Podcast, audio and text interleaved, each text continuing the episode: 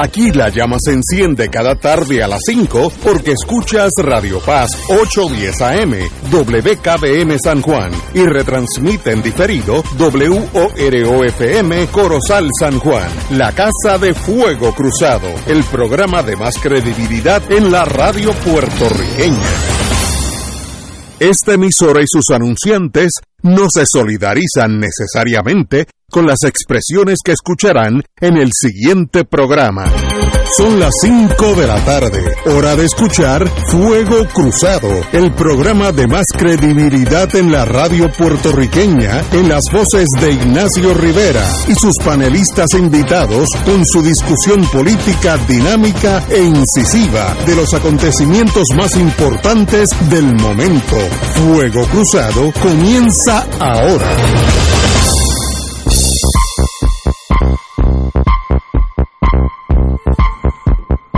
Muy buenas tardes, Boys and Girls de Fuego Cruzado. Estamos aquí un viernes. Estamos esperando a Edgardo Román, presidente del Colegio de Abogados, hace unos años. Tenemos hoy como invitado es excelente amigo y abogado Rafael Anglada. Muy buenas, Rafi. Buenas tardes, Ignacio. Buenas tardes, Yeyo. Y para mantener orden en la sala, el Provost Marshall, aquellos que han sido militares como él, sabe que el Provost Marshall es el policía de la, de la base, así que eh, Yeyo Ortiz Daliot. Saludo Ignacio, saludo a todos los compañeros del panel y bienvenido que nos Román, que acaba de entrar. Estoy llegando ahora. Muy bueno. Bueno, tenemos en la línea al doctor Cabanilla. Me imagino que son buenas que son buenas noticias porque eh, como que hay un ambiente positivo. Dígame usted, doctor, bienvenido. Sí, gracias. Saludos a todos. Bueno, la, la tendencia sigue igual, eh, cada vez menos pacientes en el hospital.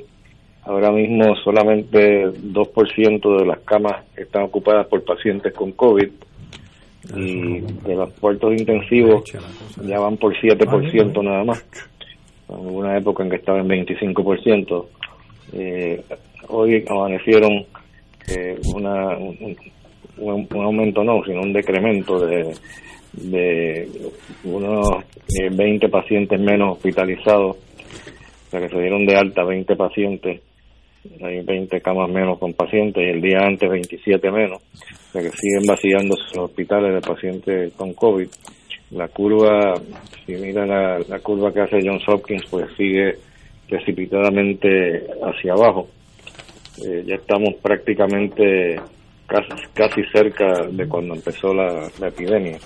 O sea que realmente ha habido un adelanto tremendo en, cuanto a el número de contagios y el número de pacientes hospitalizados. ¿Y eso eso se debe en parte a la vacuna? No sé, le pregunto. Bueno, yo, yo no estoy seguro que sea totalmente debido a la vacuna. Yo creo que la vacuna probablemente ha contribuido. Eh, pero la realidad es que hasta ahora mismo hay un eh, 33% de pacientes eh, que están completamente vacunados. Eh, no creo que podamos atribuirlo todo a la vacuna. Yo creo que la, la gente pues eh, se empezó a asustar de nuevo. Es que esto viene en olas. Y una ola sube y después entonces la gente se asusta y empieza a bajar. es lo que ha pasado también ahora en India. Es muy curioso. India parecía como si fuera un cohete despegando la curva, un, un cohete despegando de la Tierra. Y ahora de momento eh, está bajando de la misma forma que subió así bien rápido, ahora está empezando a bajar bien rápido, en Nepal también, y ahí pues no lo podemos atribuir a la vacuna, porque ahí prácticamente no hay casi nadie vacunado. Yo creo que la gente se está empezando a comportar, le perdieron el respeto por un tiempo y entonces cuando ven que van los números subiendo, yo creo que empiezan entonces a, a asustarse y además pues las restricciones que ha puesto el gobierno, que ahora las está liberalizando, yo creo que también pues deben haber contribuido ahora con la, orden ejecutiva nueva pues ha liberalizado a quitar el toque de queda, ya lo van a quitar y los restaurantes van a poder abrir hasta más tarde, eh, 50% de capacidad, los coliseos a 30%, o sea que lo que todavía no han implantado es las recomendaciones del CDC de que las personas que están vacunadas eh, pueden estar sin mascarilla en espacios cerrados igual que en espacios abiertos. Eh, eso todavía no lo han adaptado aquí en Puerto Rico, pero yo imagino que si sigue de la forma que va, bajando el número de casos, pues probablemente también adoptarán esas recomendaciones del CDC. Además de la vacuna, ¿a qué usted le atribuye esa baja considerable en el mundo entero? ¿Qué, qué está pasando? yo creo que la gente se asusta cuando empiezan a ver lo que, están la situación está la situación crítica en India sabe cómo se puso la cosa que no había ni siquiera suficiente oxígeno. Exacto en el momento en que la gente empieza a tomárselo en serio porque es que no se lo estaban tomando en serio estaban actuando como si no pasara nada. Veía la gente en la calle eh, pegados unos a los otros y asistiendo a festivales y, y mítines políticos como si no pasara nada. Entonces de momento pues se asusta y empieza a bajar yo creo que eso es lo que está sucediendo. El, el señor gobernador indicó que está en primera página citado. Estamos viendo la luz al final del túnel. ¿Esto es correcto en el sentido que ya hay una mejoría y uno ve el fin de esta tragedia humana? ¿Por dónde vamos? Yo creo que sí, que seguimos de la misma forma que vamos y la gente se lo sigue tomando en serio y se siguen vacunando. Pues ya se supone que por ahí para fines de agosto de septiembre pues ya hemos ya hayamos alcanzado eh, la inmunidad de rebaño entonces pues ya estará la cosa mucho mejor controlada. Pero lo curioso es que en casi todos los países del mundo con pocas excepciones eh, la, tasa de casos nuevos ha ido bajando. Eh, como dije en India y en Nepal que estaba descontrolado totalmente la gente muriendo en las calles ya ahora va bajando drásticamente donde único está subiendo ahora mismo es en Argentina, Tailandia y Malasia. El resto de los países está bajando. ¿Y la vacunación en Puerto Rico continúa en el mismo eh, momentum que tenía antes? Pues sí, eh, por ejemplo, eh, hoy reportaron 36.816 personas que se vacunaron en un día. Wow. El día antes 35.009 y el día anterior 31.507. Así que parece que en vez de ir bajando, parece que está como que está cogiendo un poco de velocidad, lo contrario de lo que está pasando en Estados Unidos. Tengo una pregunta. Tengo una pregunta de curiosidad. Vamos a, ver que ya llegamos el número de 80% de vacunados, pero hay un 20 que por las razones que sean no quieren, desde la religión de Trump hasta el miedo a la aguja, lo que sea. ¿Y qué le pasa a ese 20% que dice, yo no me la voy a poner, aunque vengan y me tocan en la puerta de mi casa, yo, yo, yo voy a ser de ese 20%? ¿Qué sucede eso después que, digamos, ya ganamos?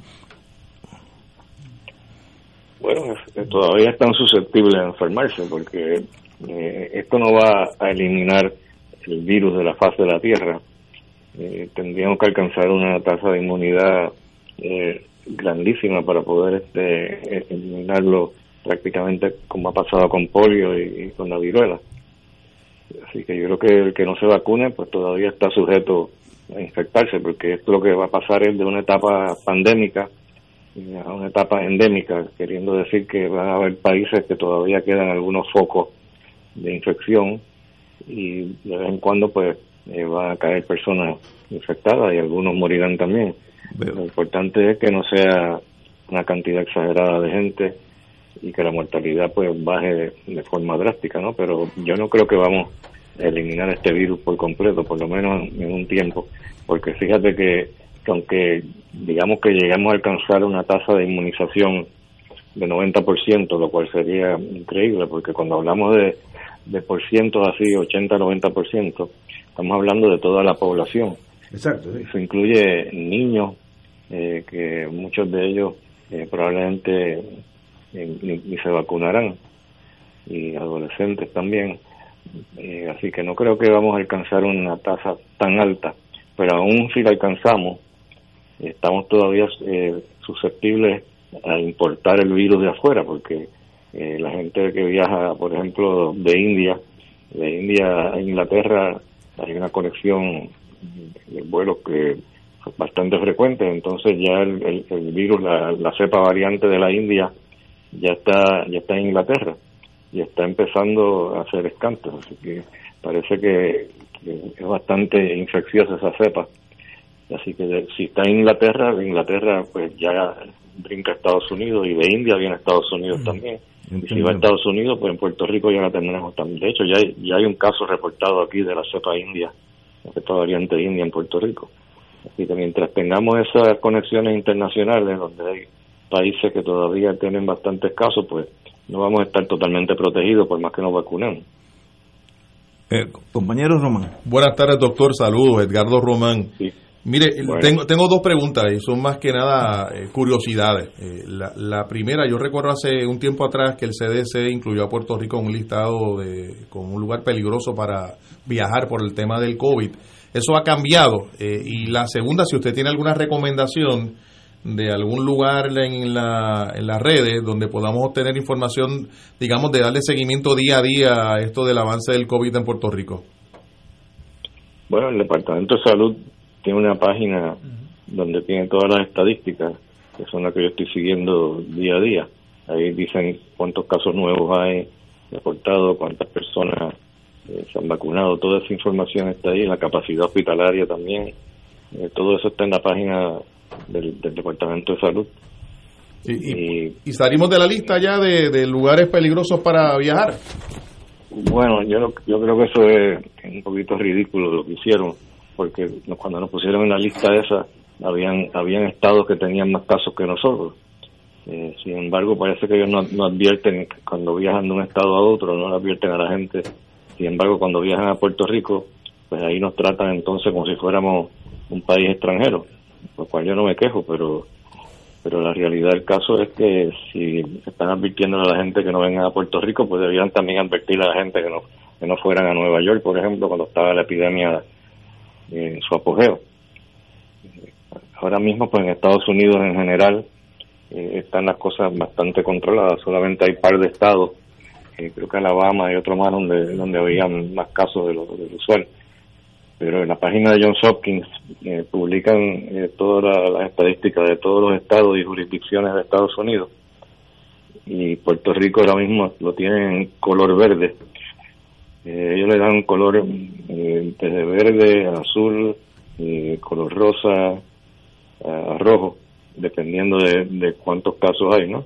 Y entonces cada estado pues lo tienen con un color diferente y Puerto Rico está bastante verdecito mientras que hay un par de estados que están color rosa o, rojo.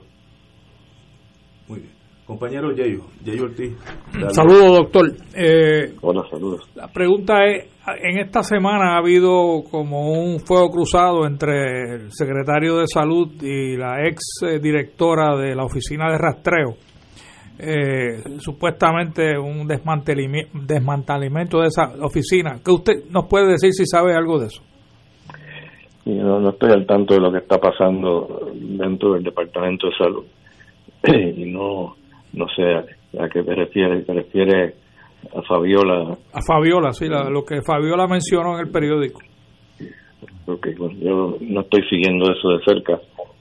No te podría, no te podría comentar. Eh, pero sí, yo creo que eh, Fabiola hizo un, un gran trabajo exactamente porque se fue no sé, creo que según dice ella que iba a estudiar medicina de nuevo, creo que ya había empezado, lo, había dejado y ahora empezó de nuevo. Eh, no sé si tendría algún encontronazo con alguien dentro del departamento de salud, lo más probable es que sí. Pero ella hizo un gran trabajo, eso no, no hay duda. Pero parece que tienen algunas diferencias en cuanto a, las opiniones, ¿no? Y no conozco los, los detalles. Gracias, doctor. Rafael Anglada. Eh, doctor Cabanilla, primero saludarlo y darle las gracias por toda la orientación que siempre nos ha dado. Eh, yo trato de escucharlo a usted siempre que puedo. Eh, yo no tengo ninguna pregunta en particular. lo que le puedo decir es que, por ejemplo, en la cárcel federal de Guaynabo, la gente habla de los presos y, lo limitan a Bayamón. Y entonces dicen los presos y, lo que ocurre en Bayamón, pues eso es lo que es. Y la gente no sabe que hay mil y pico de presos puertorriqueños en la cárcel de Guaynabo. Eh, yo he sido un abogado que me he autoimpuesto eh, una, lo que yo llamaría una cuarentena post vacuna O sea, yo me he impuesto una, una cuarentena con la diferencia que tengo las vacunas, porque uno nunca sabe quién uno tiene al frente. Y por ejemplo, en la cárcel de Guaynabo, eh, yo escuché el rumor, no he podido hablarlo directamente con el alcaide, ¿verdad?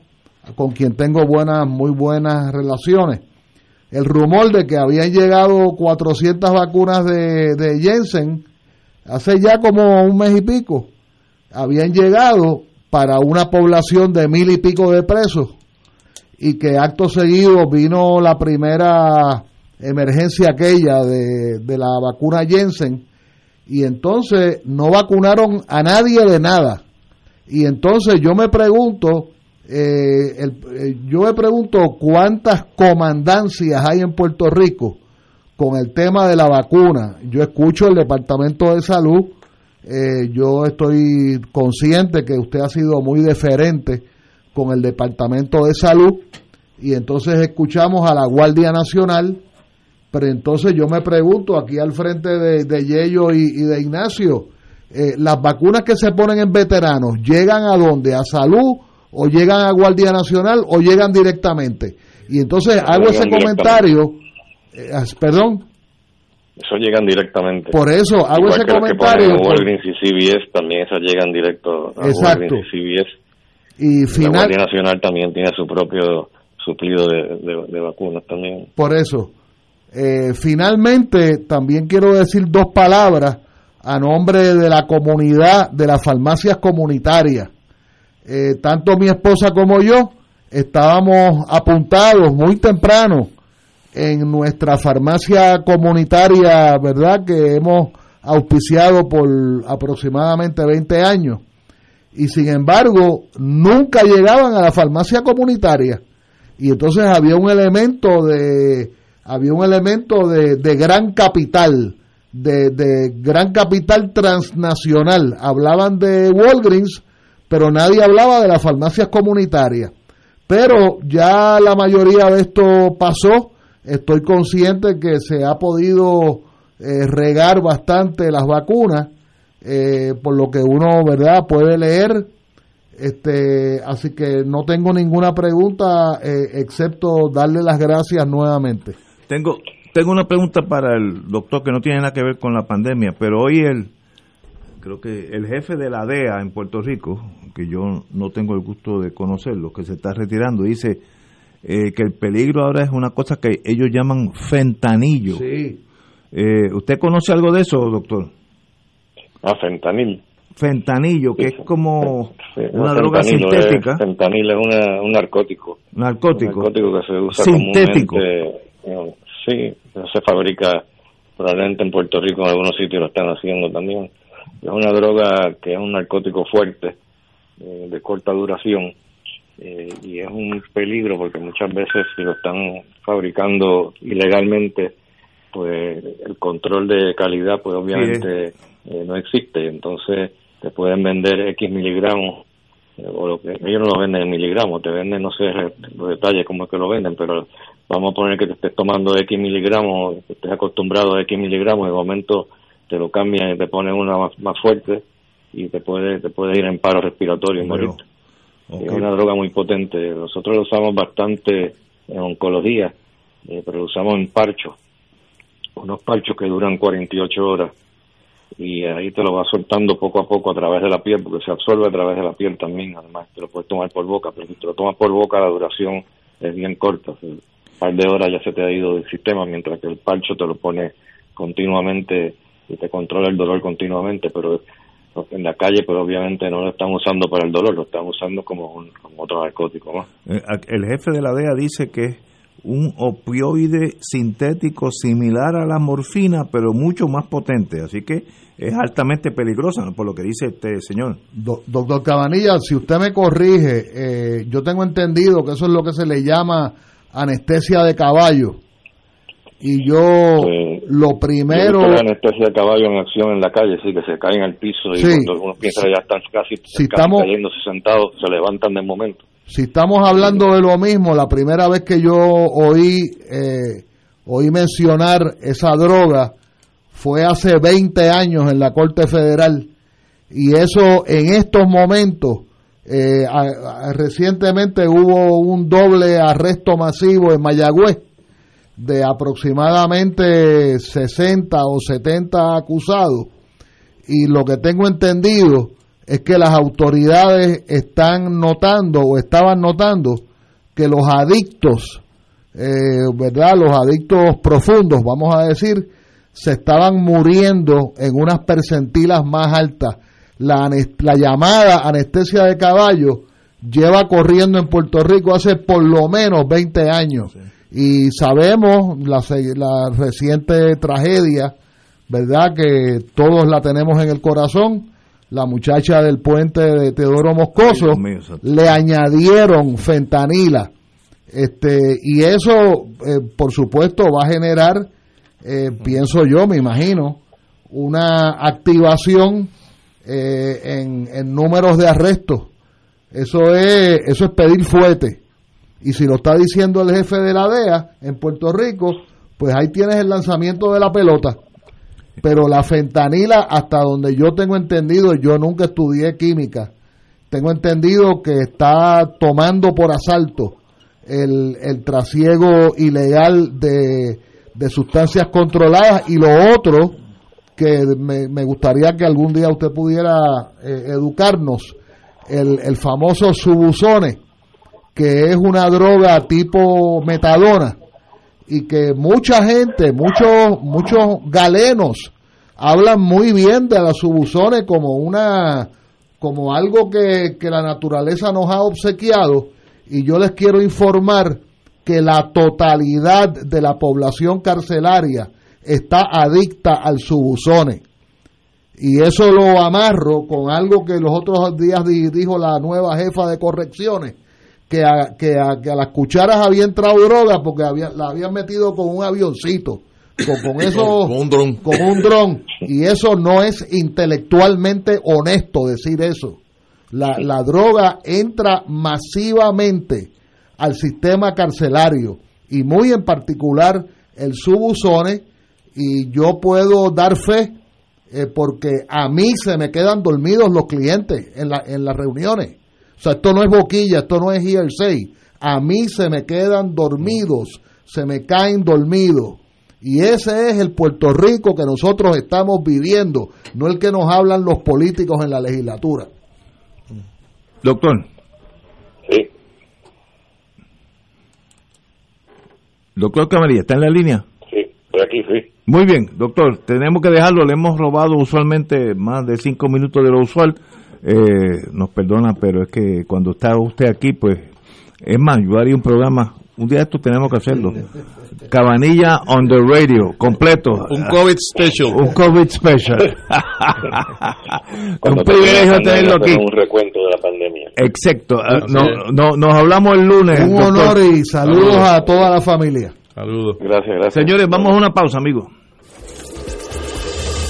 Fuego Cruzado está contigo en todo Puerto Rico. Muchas personas sienten dudas si deben vacunarse o no contra el COVID-19, pero la realidad es que vacunarse es seguro y efectivo. En la medida en que más personas estén vacunadas, los contagios y la cantidad de muertes a causa del virus se reducirá. Por eso es importante que te vacunes y nos ayudes a vencer la pandemia del coronavirus. El municipio autónomo de Carolina colabora activamente con las vacunaciones contra el COVID y así lograr la inmunidad de comunidad que deseamos. Vencer esta pandemia es posible. Sé responsable contigo y con los tuyos. Cuando llegue tu turno, no lo dudes. Vacúnate. La tecnología avanzada al cuidado de su salud tiene un nombre. Advanced Imaging Interventional Center. Siempre con innovadores servicios en radiología diagnóstica y un personal certificado brindándole confiabilidad con resultados más certeros en todas sus pruebas. Ofrecemos MRI, tomografía computadorizada, angiografía digital, neuroradiología, sonografía y ahora con nuestro nuevo servicio avanzado de PET-CT para pruebas de alta eficiencia. Advanced Imaging, edificio Arturo Cadilla, Centro Médico San Pablo Bayamón, 269-2442. Buenos días familia. Es la casa a la que siempre puedes llegar sin invitación. A las 10 de la mañana, Judith Felicie es tu anfitriona para conversar sobre medicina, psiquiatría de niños y adolescentes, artes, derecho, valores y fe. Todos los días por Radio Paz 810 AM. Buenos días familia. Donde una conversación parece demasiado corta. Buenos días familia. De lunes a viernes por Radio Paz 810 AM. De todo un poco, con Manolo Almeida, el más ameno en tus mañanas por Radio Paz 810 AM, de martes a viernes a las 9 de la mañana. Notas positivas, salud, ambiente, negocios y entretenimiento. De todo un poco, martes a viernes por Radio Paz. ¡Estamos vivos! Escucha los sábados a las 5 de la tarde para servirte un programa del Colegio de Profesionales del Trabajo Social de Puerto Rico con los temas de interés a la comunidad. Recuerda, los sábados a las 5 de la tarde para servirte por Radio Paz 810. Los rotarios se preguntan antes de actuar, ¿es la verdad? Es equitativo para todos los interesados, creará buena voluntad y mejores amistades, será beneficioso para todos los interesados. Mensaje del Club Rotario de Río Piedras. Y ahora continúa Fuego Cruzado.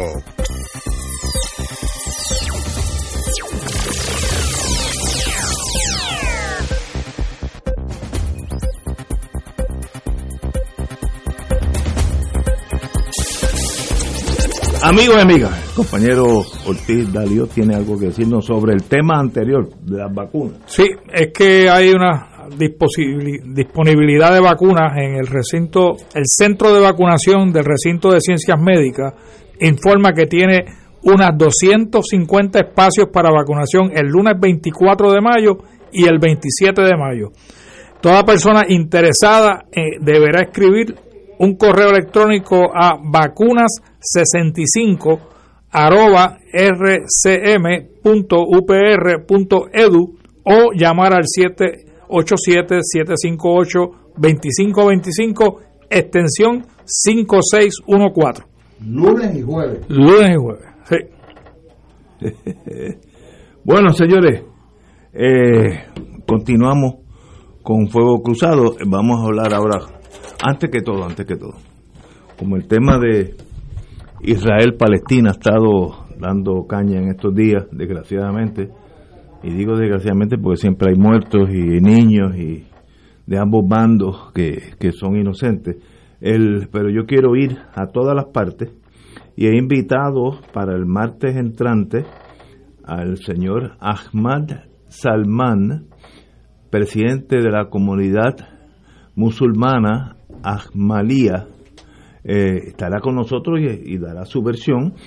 Eso no quiere decir que posteriormente, si, si le interesa a la comunidad israelita, podemos tener aquí desde un rabino a alguien que habla por la comunidad javí, eh, por la comunidad israelita, porque el fuego cruzado, yo no estoy aquí, no estamos aquí para convencer a nadie, es presentar todas las opciones de lo que está pasando y usted, el que me escucha, después que ha oído todo en un ambiente de calma y tranquilidad, esperemos, pues usted decide lo que usted quiera, eso incluye desde el estatus hasta las, vacunas que dice el compañero Ortiz Dalio, todo, aquí no hay, no hay ni unos ni otros, lo importante es que usted, el oyente, tenga las dos versiones o las tres versiones o las cuatro versiones de los problemas que nos atacan. Oye, Ignacio, y esa comunidad palestina en Puerto Rico lleva muchos años. Yo recuerdo en el área de Río Piedra, eh, que había una incluso una mezquita. Eh, eh, ya Ahí había un año, no sé si tú existe. y parte de esa comunidad, incluso ya al cabo del tiempo, pues ya, ya son puertorriqueños. de origen palestino o libanés, también hay una población de, personas del Líbano. porque el, digo esto a propósito en términos de que tenemos la, la accesibilidad de comunicarnos con personas eh, que tienen pues información, digamos, de sus parientes, ¿verdad? Porque algunos de ellos salieron de, de, la, de lo que es la Palestina hace muchísimos años huyendo de un conflicto que lleva toda una vida, por lo menos desde el 48, que uno conozca ese conflicto, sigue agravándose, sigue este, presentando diferentes escenarios muy crueles, eh, una, una situación realmente cruel y esta última da la impresión de que se trata de un crimen de lesa humanidad. Bueno, esperemos que la paz rinda frutos en, en ese esa área del mundo tan tan traumatizada por guerras, crueldades, eh, matanzas, pero de siglos, no estoy hablando de años, siglos, así que eso no es tan fácil uno ir allí con una varita mágica y buscar la paz, pero hay que buscarla. y las Naciones Unidas tienen una responsabilidad muy grande. Como la tuvo original para crear el problema, ahora tiene una, una, una responsabilidad enorme para mediar, para ayudar a resolver un problema que lleva mucho, mucho tiempo. Bueno, pues el, el martes que viene estará con nosotros el señor Ahmad Salam, eh, de la presidenta de la comunidad musulmana Ahmadía. Así que estaremos con él, no lo conozco, pero lo oiremos. Y como dije después, aquí es tiempo igual, si alguien quiere venir en torno al mundo israelita, que tienen derecho también, pues los oiremos con la misma amor y cariño. Bueno, aterricemos en, en Isla Verde, como decía José Arsenio Torres, el profe. El Senado de Puerto Rico, que nos representa a todos nosotros, y no quiero que nadie se cruce de dedos. ¿Cómo es? ¿Nos, nos representa a todos nosotros. Yo sabía que... todo el mundo se miró aquí. Se puede decir lo que, que todos cargamos esa cruz. Dejé ese recinto hace años. ¿Cuántos años tú tuviste allí? Cuatro. Cuatro años. El Senado confirmó hoy, esta tarde, los designados de corrección, familia y deportes, recreación, etcétera, y, pero no pasaron la, señora de educación, que eso era de esperar, y el jefe de los bomberos, que también era de esperar, porque había tenido muchas críticas de sus propios bomberos, y cuando es un patrono y usted nota que los que los empleados suyos se quejan mucho de usted, pues mejor es que usted se mire, haga una introspección porque algo está pasando. Pero el Senado, obviamente, después de una reunión con el señor gobernador, parece que han llegado a algún tipo de acuerdo y mire que pase el que pase y que se cuelgue el que se cuelgue. Ese es el trabajo del Senado. No, o sea, no hay, no hay, eh, constitucionalmente no hay duda que el Senado advise and consent, como se dice en español, este consejo, y consentimiento. Lo del consejo no es tan serio realmente, pero el consentimiento sí. Ese, quizás es el problema, ¿no? Claro. El problema es ese. Yo creo que, que el gobernador tiene que entender que eh, estamos ante un gobierno compartido, Ignacio. Es verdad eso. Y debería de hacer un esfuerzo genuino de reunirse con el presidente del Senado eh, y quizás hasta con los los líderes de los otros eh, partidos políticos que hacen una mayoría, ¿no? Porque el Senado ahora mismo no tiene una mayoría de un solo partido. Eh, y especialmente en el ámbito de educación, que ya le han colgado dos secretarios designados, hacer ese, ese, ese esfuerzo adicional para lograr a alguien que venga de la academia y que sea aceptable a todo el mundo. Eh, hay una señora que escribe una columna hoy en el Nuevo Día que yo creo que podría ser aceptable a todo el mundo, que es Ana, Ana, Ana García, creo que se llama, si no me equivoco, ¿verdad? Sí, que, eh, que dirige el Instituto Mi Escuela, algo así. Yo creo que esa señora es una educadora genuina. Eh, y yo creo que eso es lo que necesita el Departamento de Educación, alguien que no venga con una agenda política porque ese es el problema, precisamente, la agenda política que van allí, porque es el departamento que más dinero tiene. Y donde hay obviamente estos, los, educativos rojos y los educativos azules, eh, yo no sé si habrán de otros partidos todavía, pero yo creo que es hora que tengamos un secretario de educación ya debidamente confirmado. Se ha perdido todo un semestre, porque mm. realmente el primer nombramiento es de enero, estamos ya en mayo, está terminando el semestre, eh, y realmente nadie puede decir con, ¿verdad? con certeza que ha habido unos logros, eh, unos avances importantes o significativos en el Departamento de Educación, porque no los ha habido. O sea, la peor crisis que, que, ha tenido ese departamento por razón de la pandemia y la mala administración y ahora el elemento de la inestabilidad en el plano de, de, la, de la dirección, yo estoy de acuerdo contigo, totalmente de acuerdo.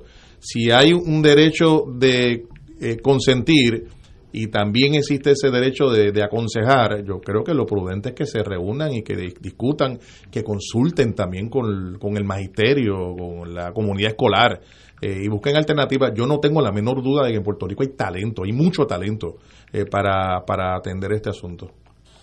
Mira, yo quiero, yo quiero comentar quizás tres cosas. Número uno, la escuela privada ha dado clases aunque sea virtual, aunque sea por computadora.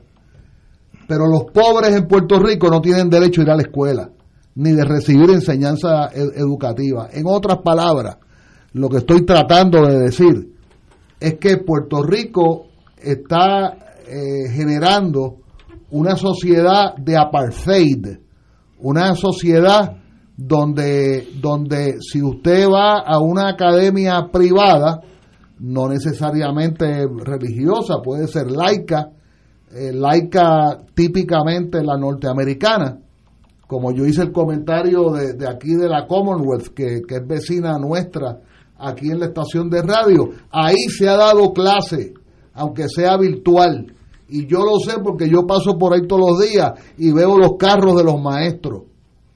Y entonces lo que se está generando son dos sociedades distintas que no se relacionan. Número dos, número dos, eh, tanto los clientes de Ignacio como los míos, yo no sé lo que es un cliente graduado de escuela superior. Todos los clientes míos, todos son desertores escolares. Y son desertores escolares algunas veces a partir del quinto grado. Y cuando te dicen que tienen séptimo grado, es que ellos se quedaron en el séptimo, pero realmente lo que pudieron aprobar alguna vez fue el sexto. Yo he tenido clientes retardados mentales que han aparecido con una nota escolar de B en química. Ahora explícame tú a mí cómo un retardado mental, perdón, la palabra retardado ha sido corregida, una persona con impedimento eh, con impedimento intelectual según el, último DSM-5 eh, como una persona con impedimento en, en, retardación o, mental educacional puede sacar B en química y de lo que yo estoy hablando es que no necesariamente las notas que se han conferido son eh, justas y yo no estoy hablando de químicas de, de una escuela eh, preuniversitaria, yo no estoy hablando de eso.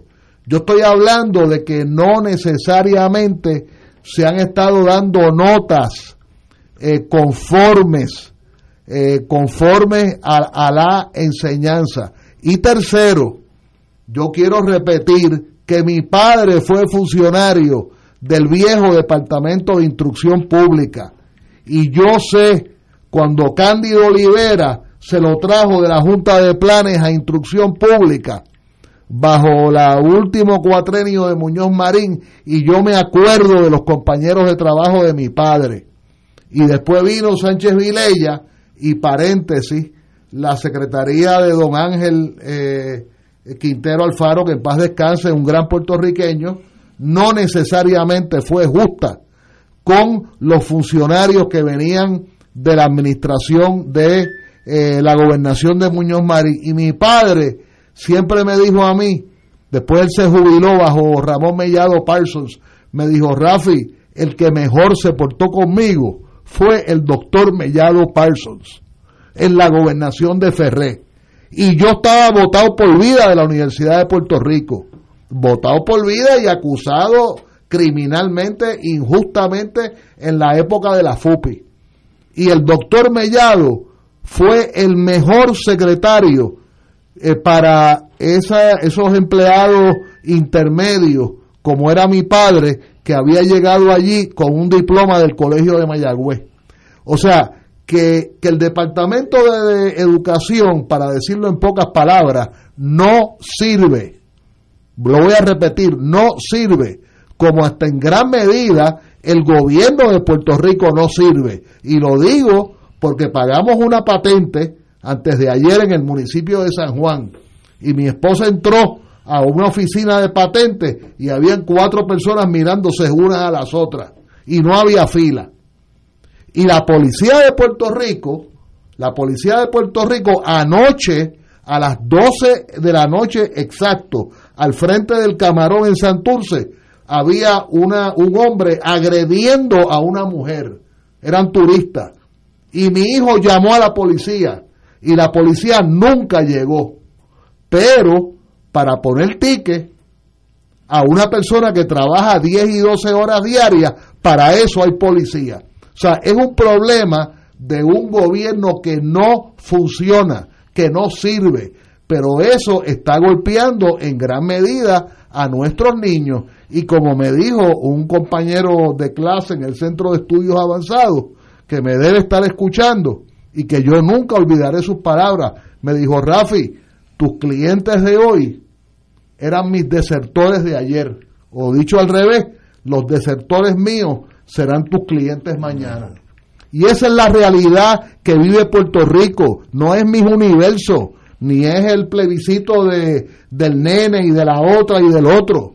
Es un país que se desintegra y el problema de Hewitt Packard y el problema de la ausencia de profesionales es un problema matemático. Si tú no tienes niños aprobando octavo grado, aprobando cuarto año de escuela superior, por lo menos aprobando eh, eh, escuela eh, superior, tú vas a tener un país que no funciona y que vamos a seguir trabajando tres o cuatro personas. Tenemos que ir una pausa, amigos, son las seis menos cuarto y regresamos con Fuego Cruzado. Fuego Cruzado está contigo en todo Puerto Rico. ¿Tienes cáncer de páncreas o del pulmón? Si has recibido terapia y el cáncer continúa avanzando, no pierdas la esperanza. Existen nuevas terapias basadas en el perfil molecular para pacientes de cáncer de páncreas o pulmón, disponibles en Puerto Rico únicamente en Pan Oncology Trials. Llame hoy al 787-407-3333, 407-3333, Pan Oncology Trials, ofreciendo protocolos de tratamiento con la ciencia más avanzada para combatir el cáncer. Fuego Cruzado, el programa de más credibilidad en la radio puertorriqueña, es ahora la tribuna abierta de análisis noticioso, con diversas perspectivas que exploran el trasfondo de lo que acontece a diario y cómo nos afecta. Escucha Ignacio Rivera y sus panelistas invitados de lunes a viernes en Fuego Cruzado en transmisión diferida a las 10 de la noche por Oro 92.5 FM. En el mes de la radio, la Asociación de Radiodifusores se une a la campaña Reactivando Sonrisas de la Fundación Rayito de Esperanza. Más de 500 niños y jóvenes pacientes y sobrevivientes de cáncer se benefician anualmente de los programas y servicios médicos completamente libres de costo de Rayito de Esperanza. Únete a nosotros y reactiva la sonrisa de nuestros niños y jóvenes. Donar es fácil. Visita el portal rayitodesperanzapr.org o por ATH móvil a Rayito de Esperanza PR. En Oro 92.5 FM, Radio Paz 810 y el Canal 13 estamos trabajando a tono con la emergencia que en estos momentos está viviendo Puerto Rico. Estamos ofreciendo nuestros servicios al máximo con el personal disponible según nos permitan las circunstancias. Si tiene un mensaje para ofrecer a sus asociados, clientes o personal, solo tiene que llamar al 787-349-7949. 787-552-0825 y nuestros empleados le comunican al personal de ventas para atender su necesidad. A nuestros clientes estén en comunicación con su ejecutivo o ejecutiva de ventas que continúan ofreciendo sus servicios como de costumbre. Recuerden los teléfonos 787-349-7949 y 787-552-0825. Y ahora continúa Fuego Cruzado.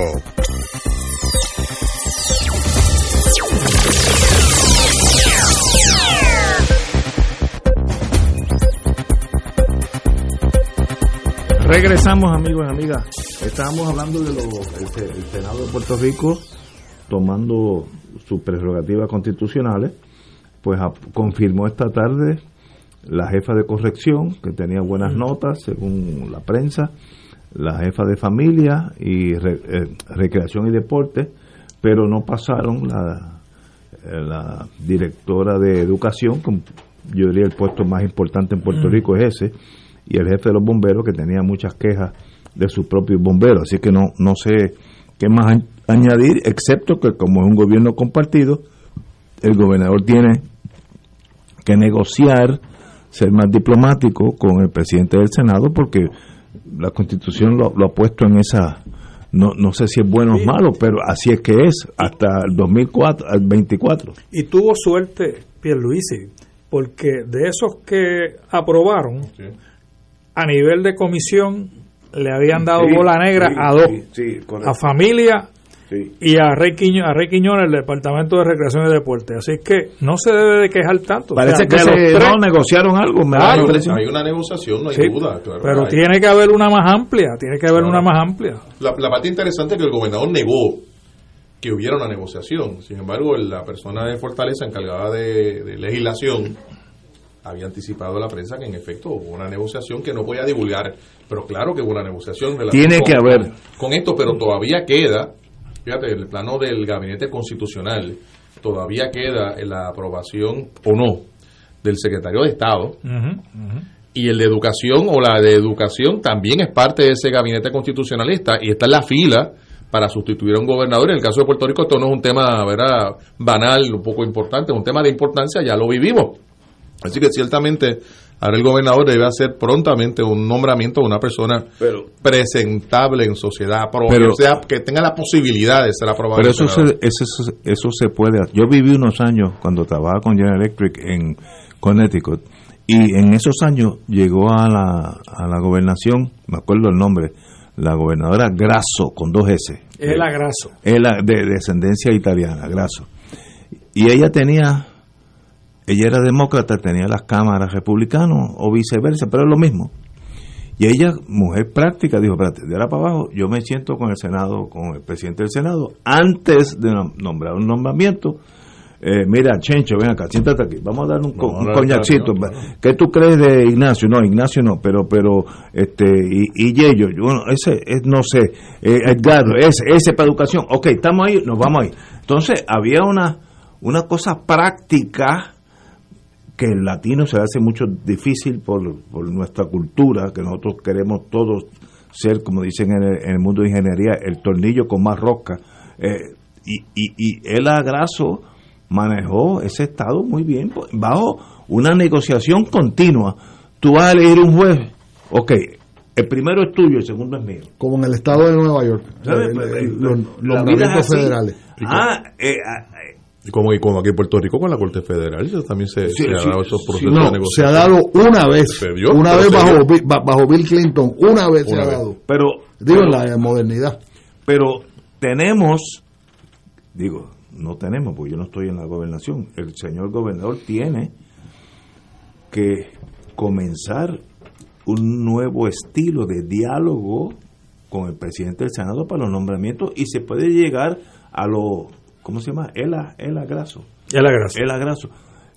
Y no pasó nada en Connecticut, pero todo fluyó bien. Lo único que había ese tipo de cosas prácticas en la vida. Podemos nosotros brincar las tribus entre los chiitas y los, y los ¿cómo se llama? Chiitas y los sunis. Los, sunis. Puerto Rico es un país más árabe que otra cosa, entonces no, no, no hay diálogo. Eso es el que tenga la pistola más grande, y eso no puede ser en este sistema. Eh, Anglada. Mira, yo quería decir algo de la cosa correccional. Yo tengo entendido que esta señora, doña Ana Escobar, Escobar es muy buena y está en el sistema y, y yo la felicito, etcétera. Sin embargo, quiero decir dos cosas. En el sistema correccional estatal, la droga corre por la libre, número uno. Eso es por, la, eso es por no decir a lo descarado. Estipulado. Y número dos. Estipulado. Y ella debería de saber y, no, debería saberlo y no son los drones. Llevan años ahí. Y no, son los drones. No. Y número dos, y esto es más serio todavía, en el sistema correccional todo el mundo tiene un celular en la celda. Todo el mundo, dije todo el mundo. O sea que yo no tengo problema con que en el futuro eh, pues la sociedad camina en el sentido de que tú puedas llamar a tu esposa por la noche o lo que tú quieras, pero no me digas que son drones. A mí me, molestó intelectualmente que ella dijera eso aquel día con la cosa de las cucharas. Y finalmente. Es que, eran drones de 55 galones que entraban Sí, por el sí, sí, que no, los traía un camión. Ella, traía un ella- camión. ella hablaba de los avioncitos eso. Y finalmente quiero decir algo que antecede a la señora, a doña Ana, y que es más viejo que el frío. Aquí hubo una reforma billonaria federal, que ellos debe recordar muy bien, a Ignacio y Román, que fue el famoso Morales Feliciano. Y se hicieron algunas cosas buenas. Ejemplo, dentro del sistema correccional de Bayamón hay un hospital bien puesto. Y en ese sentido, el acceso al hospital, pues un poco vamos a decir que se ha eh, mejorado dramáticamente. Sin embargo, no hay acceso a la educación. Eh, una vez yo miré de lejos una pseudo biblioteca en Zarzal, en Río Grande, hace ya algunos años, y aquello era una broma, aquello era una bufa, aquello era una charla. No existe concepto de biblioteca. Y entonces hay una cosa que, como diríamos en la calle, es la linda. Tú ofreces llevar libros y te dicen, ah, pues haga una lista y póngalos en orden y entonces yo los voy a cualificar. Pues mira, no, no me la pongas tan difícil. Tú dime sí o no si aceptas una, una, Una donación de libros. una buena donación de libros. Una vez, una vez, durante la gobernación de Pedro Rosselló, eh, producto de que yo conocía a alguien, se habló de eso, se habló de eso. Después no se hizo nada, yo creo. Pero yo lo que quiero plantear es que el confinado no tiene educación excepto regálale todos los panfletos religiosos que tú quieras, panfletos que todos, todos, todos, es un resumen, ¿verdad? Eh, muy arbitrario de la Biblia, etcétera, pero no hay más nada, no hay, no hay historia, no hay matemática. Yo tengo clientes, por ejemplo, que intuitivamente me parece que son buenos. Tengo uno que es bueno con el álgebra. Pues ponlo a estudiar álgebra. Rafi, tú, tú lo que nos estás diciendo es, la- la- ajá. es que no hay una verdadera No rehabilitación la hay, del confinado. absolutamente es una gran mentira, es una, es una gran falacia. Y está en la Constitución. O sea, es un derecho de rango constitucional que se pensó desde la década del 50 para aquí, para Puerto Rico. Y aquí en Puerto Rico nadie puede afirmar, ni con los menores de edad que están No, en instituciones, ni con los adultos, hombres y mujeres, que hay un proceso de rehabilitación. Eh, y ciertamente el país aspira a eso, eh, no solamente por el bienestar de los, de los rehabilitados, ¿verdad? De, los, de los que están confinados, sino incluso por el bienestar del país como, como país, ¿no? Bueno, pues señores, ese es el mundo que nos ha tocado vivir. El mundo compartido requiere más comprensión, más comunicación entre eh, los partidos que están gobernando, que la mayoría en la Cámara es popular. Eh, digo, el bloque más grande es popular en la Cámara y el Senado, y es una realidad, pues el gobernador, pues que- aunque tiene la mayoría del Ejecutivo, hay que sentarse y negociar. Y- Eso no, no es la primera. Lo hicieron los rusos y los americanos, así que lo hagamos nosotros entre populares y PNP, no. Ignacio, yo creo que eso es parte del problema. Yo, yo creo, perdona, Yello, que, que, que no he dejado, pero creo que parte del problema es que las supuestas mayorías, supuestas mayorías, se crean, ellos se creen que siguen siendo mayoría. Y, y, y, la- el electorado en, en noviembre bajó un tercio, un tercio y un tercio. Y sin embargo, como que, como que no lo entienden, como que hablan de ma- O sea, Tatito no es mayoría nada. Dalmau no es mayoría nada, es una mayoría pegada con saliva. O sea, sean humildes, bajen las cabezas, hagan lo que tú dijiste de sentarse a conversar. No, no, no. Ah, eh, eh, pero en, en adición a sentarse a conversar con populares y PNP, hay que reconocer lo que tú dijiste, Rafi, de que entraron a la legislatura otros partidos que no existían antes, Proyecto Dignidad, Movimiento Victoria Ciudadana y obviamente tradicionalmente el PIB.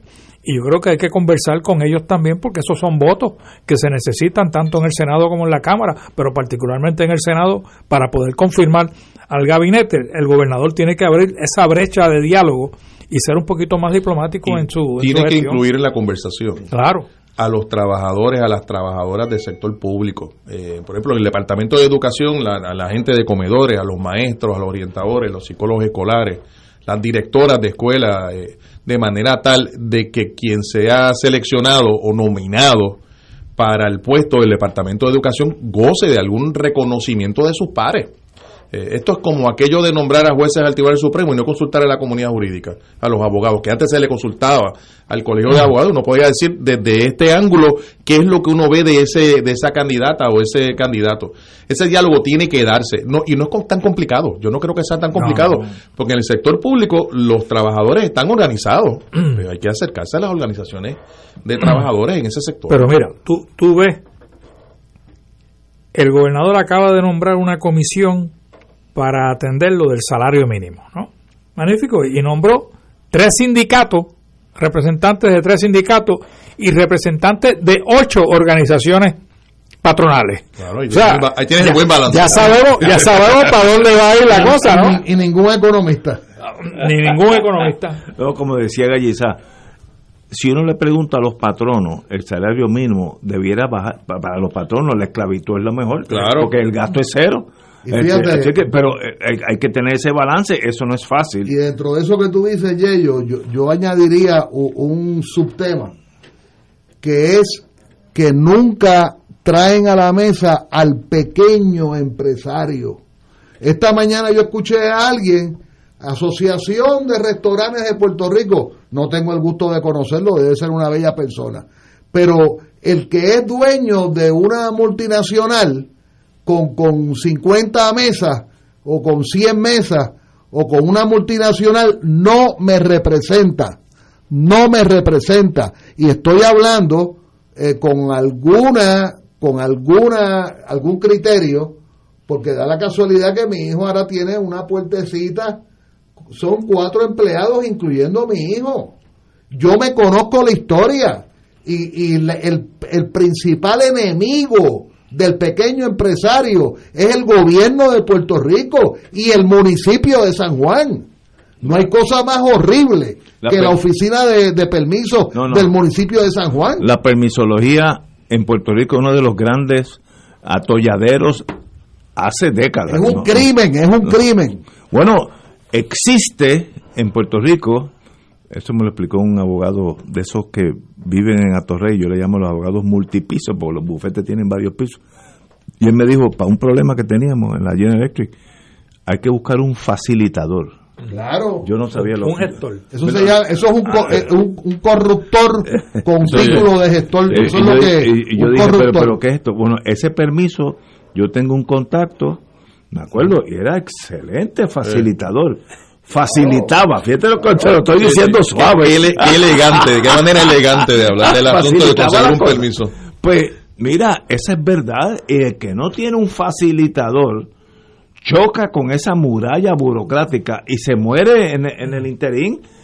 Yo tuve un caso que tuve que reunirme personalmente con el secretario de Hacienda Zaragoza hace, no sé. Que estuvo por aquí no hace mucho. una licencia de alcohol que si no la tienes eh, No, no. vas a pagar las consecuencias Pe- pero porque porque no puedes sacar Sí. los pies del plato si no puedes vender una cerveza Pero el caso mío, sencillo el caso mío era mayor. Era un restaurante que se había mudado que se muda en el Viejo San Juan, dos bloques, en la misma calle, dos bloques. La misma gente, el mismo permiso. la, la Mira, barrachina era la barrachina No, ¿no? no, era en la San Francisco. Pero tuvimos que inventar, como si hubiera llegado un marciano al Viejo San Juan y dice, yo quiero montar un, un, un, un restaurante. El mismo trabajo. Me tuve que reunir personalmente con Zaragoza, que de paso, excelente. Allí mismo solucionamos el problema. Pero si es el mismo permiso, ¿cuál es el problema? Ignacio Pues- tú sabes cuál es pues parte no. del problema y perdonen Yo no los sé. compañeros Digo, el problema me lo explicó a mí un, un amigo mío que no tiene universidad. El problema es que hay dos tipos de seres humanos que nunca han sabido hacer un hamburger ni un sándwich. Son los políticos y los empleados públicos. y esos son Lo digo con toda la deferencia a nuestros trabajadores del servicio público. No les importa Porque para tú, para tú vender un hamburger legalmente en Puerto Rico, tú tienes que llenar como 15 o 20 permisos. El año pasado, eh, como tres semanas antes de que comenzara la pandemia, yo fui a la pelota de grandes ligas en el Irán Bison. Este, que eso era una, una actividad pues muy, muy interesante. Y, y claro, el municipio de San Juan metió la venta de los carros en el vestíbulo del Irán Bison. En el vestíbulo del Irán Bison. Tú podías comprar un Subaru o un Toyota, lo que tú quisieras. Y yo llegué allí y yo miré aquello con aquella soberbia. Yo dije, para esta gente, para esta gente aparecen los permisos. Y, y, y están los, los facilitadores. los facilitadores. Pero para el pequeño empresario, el que tiene dos empleados, el que tiene tres empleados. es bien difícil. Es bien difícil. son, son las 6 de la tarde, 18 horas para que yo entienda. Oye, tengo una queja aquí formal, espérate, que Ye- no, no, no, no, que tiene que ver con Yello. Va a coger el... Me mandan una queja. Te referiste a, a Yello como Provost Marshal. Y, y el Provost Jiménez Marshal Jueves, eh. dijo, ese soy yo. ese Así que me corregido eh, Jiménez Jueves, usted siendo el jefe, Chief Provost Marshal. Por lugar la objeción. Yo soy Ayutan. Este es Ayutan Provost Marshal. Vamos a una pausa, amigos. Fuego Cruzado está contigo en todo Puerto Rico. Aquí la llama se enciende cada tarde a las 5 porque escuchas Radio Paz 810 AM, WKBM San Juan y retransmite en diferido WOROFM Corozal San Juan, la Casa de Fuego Cruzado, el programa de más credibilidad en la radio puertorriqueña.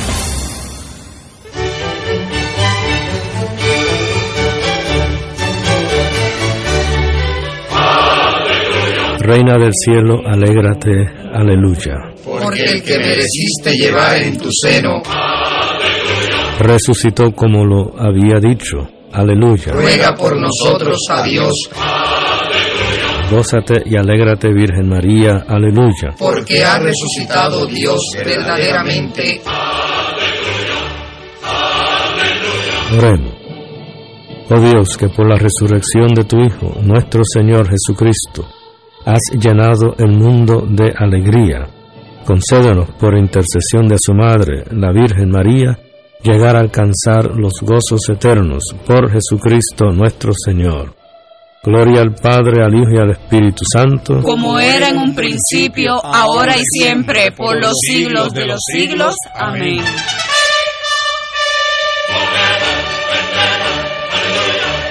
Ven con nosotros a celebrar las fiestas de Cruz en los terrenos del Santuario Nacional de Nuestra Señora, Madre de la Divina Providencia en Cupey, los días 26, 27 y 28 de mayo desde las 7 de la noche, con la participación del Ministerio Metanoia de la Parroquia Santa María de los Ángeles. Recuerda, fiestas de la Cruz en los terrenos del Santuario Nacional de Nuestra Señora, Madre de la Divina Providencia en Cupey, los días 26, 27 y 28 de mayo desde las 7 de la noche. Info al 787-646-9448 o infosantuario de la providencia.org.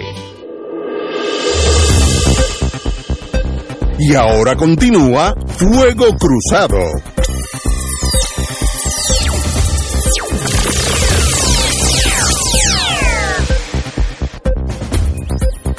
Regresamos, amigos y amigas. Estábamos en la pausa, estábamos hablando de la, ah, unos, uno que otro de nosotros ha tropezado con la permisología y eso es como estrellarse contra la muralla del morro, pero el compañero y el adjutant Provost Marshall, estoy co- para que no haya chisme aquí entre la familia. El sustituto Eh, alterno, exacto. provisional. Tiene una historia que decirnos sobre su vinera cuando él todavía vino. Yo tenía un pequeño negocio. A los pequeños ne- negocios eh, en Cachendoso le dicen boutiques, ¿no? Así que yo, yo tenía un boutique import company de vinos. Traía vinos de España, vinos de Oregón, vinos de Argentina. Y para tú lograr lograr un- una, una permisología de, de licencia de importación y distribución, tienes primero que nada someter una papelería al Departamento de Hacienda Federal, al Department of Treasury, ATF, el Bureau of Alcohol, Tabaco y, y Firearms. Y ellos te piden un montón de información, inclusive tienes que enviarle los vinos que vas a traer, le, le sometes etiquetas, le sometes un montón de cosas y ellos te lo aprueban o no te lo aprueban. En el caso mío tuve la suerte que me lo aprobaron y saqué mi licencia de distribución e importación federal. Entonces después de eso vas a Hacienda y empiezas en cero, Ignacio, eras en cero. Tienes toda esa, esa papelería del gobierno federal y el gobierno estatal, y yo estoy seguro que Zaragoza lo sabe, te pide lo mismo tienes que someterle de nuevo las etiquetas, tienes que someterle todo. Oye, si es lo mismo, ¿por qué simplemente no te dan un, simplemente un, un paso y sigues para adelante? Pero, pa, entonces, ay, tienes que pagar también, hay que pagar, porque la licencia federal es gratis, la de ATF es gratis, no tienes que pagar un centavo, aquí hay que pagar. Y los chiquitos pagan más o menos lo mismo que pagan los grandes, porque no es por volumen de botella que se paga. Así que yo terminaba pagando 3.000 billetes por mi, por mi licencia de licor en aquella época. Y los grandes más o menos pagaban lo mismo y eso tampoco es justo. Y en Puerto Rico llevamos una historia de contrabando precisamente como producto de las medidas gubernamentales en la época española y en la época de Estados Unidos y en esta, que también es la época de Estados Unidos, precisamente por ese tipo de, de, medidas que más que rigurosas son, son burocráticas. Eh, y, y a mí lo que me llama la atención es que nosotros hablamos y escuchamos eh, y leemos de que el capitalismo que se impera en Puerto Rico, igual que las teorías capitalistas, son de oportunidades, De, participación, de distribución, de, lucha eh, por mercado. Y la realidad es que es una economía que tiende a concentrar la riqueza en unos sectores en particular. Eh, en contra de otros. Fíjate lo que estamos hablando de los pequeños comerciantes. ¿Qué ha pasado con las ferreterías en los pueblos? Ah, ¿Qué ha pasado con las librerías en los pueblos? Vayan haciendo el ejercicio, pero, es que no, los pequeños supermercados, lo que era el colmadito de la esquina, ¿qué ha pasado con eso? Desaparecen de la misma manera que desaparecen otros pequeños negocios que nadie se da cuenta. Y es que en la práctica los grandes te comen. Claro, por Mira, Una, un ejemplo. Por eso estoy hablando de la concentración de la riqueza en un sector.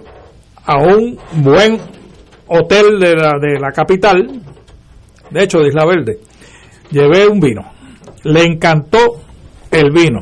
El señor me dice, te voy a comprar vino. Y yo de magnífico, dije, aquí yo hice mi agosto, dije yo, no, porque se consumía bastante vino. ¿Qué pasa? ¿Qué pasa? Esa persona que estaba a cargo de comprar el vino me dice, ¿cuántas cajitas me, me vas a regalar? Sí, claro, claro. Y no empiezo a regalarte ninguna, porque ahí se me va la ganancia. Pero caja, no, no, pidieron una botella. Caja, caja. Claro, claro. Y eso sucedía no solamente ahí, sucedía en otros sitios. ese es el mercadeo agresivo. el problema de eso es que los grandes te liquidan. Por, ejemplo, te voy a decir, y me, voy a inventar un caso que no es inventado, para, no, para que nadie lo coja personalmente. Si yo represento una industria grande, supermercado de múltiples tiendas, y yo pido 10 furgones de la cerveza X, y, no digo 2X porque usted piensa que es la mexicana, no, X. Y, voy a pagar, no hay problema, etcétera. Son 10 furgones. Pero me entregan 11 furgones y el Bill of Lading dice 10. Pues yo firmo y pago 10, porque así es. Pero ese furgón gratis es la ganancia de casi la mitad de la cerveza que yo compré. Y eso es una forma de penetrar un mercado, porque a quién, a quién no le amarga que tú pidas 10 cajas, si eres un restaurante pequeño, de la cerveza XZ, pidas 10 cajas, porque eso es lo que tú vendes a la semana, y te entregan 12. Esas dos es net profit para ti. Por eso es cuando la gente dice, ¿cuál es la cerveza más fría que usted tiene aquí? Él va a vender la, esa de las dos cajitas de, de cachete, porque eso es neto para él. ¿Cómo uno se interpone. Los abogados se enredan con los reglamentos y eso es ilegal, que si price fixing, verdad, todo eso es cierto. ¿Cómo yo detengo eso al nivel del colmado, la esperanza allá en las montañas de Ajunta? Que esa persona pidió cuatro cajas y le entregaron cinco. ¿Cómo, cómo se, se vela eso?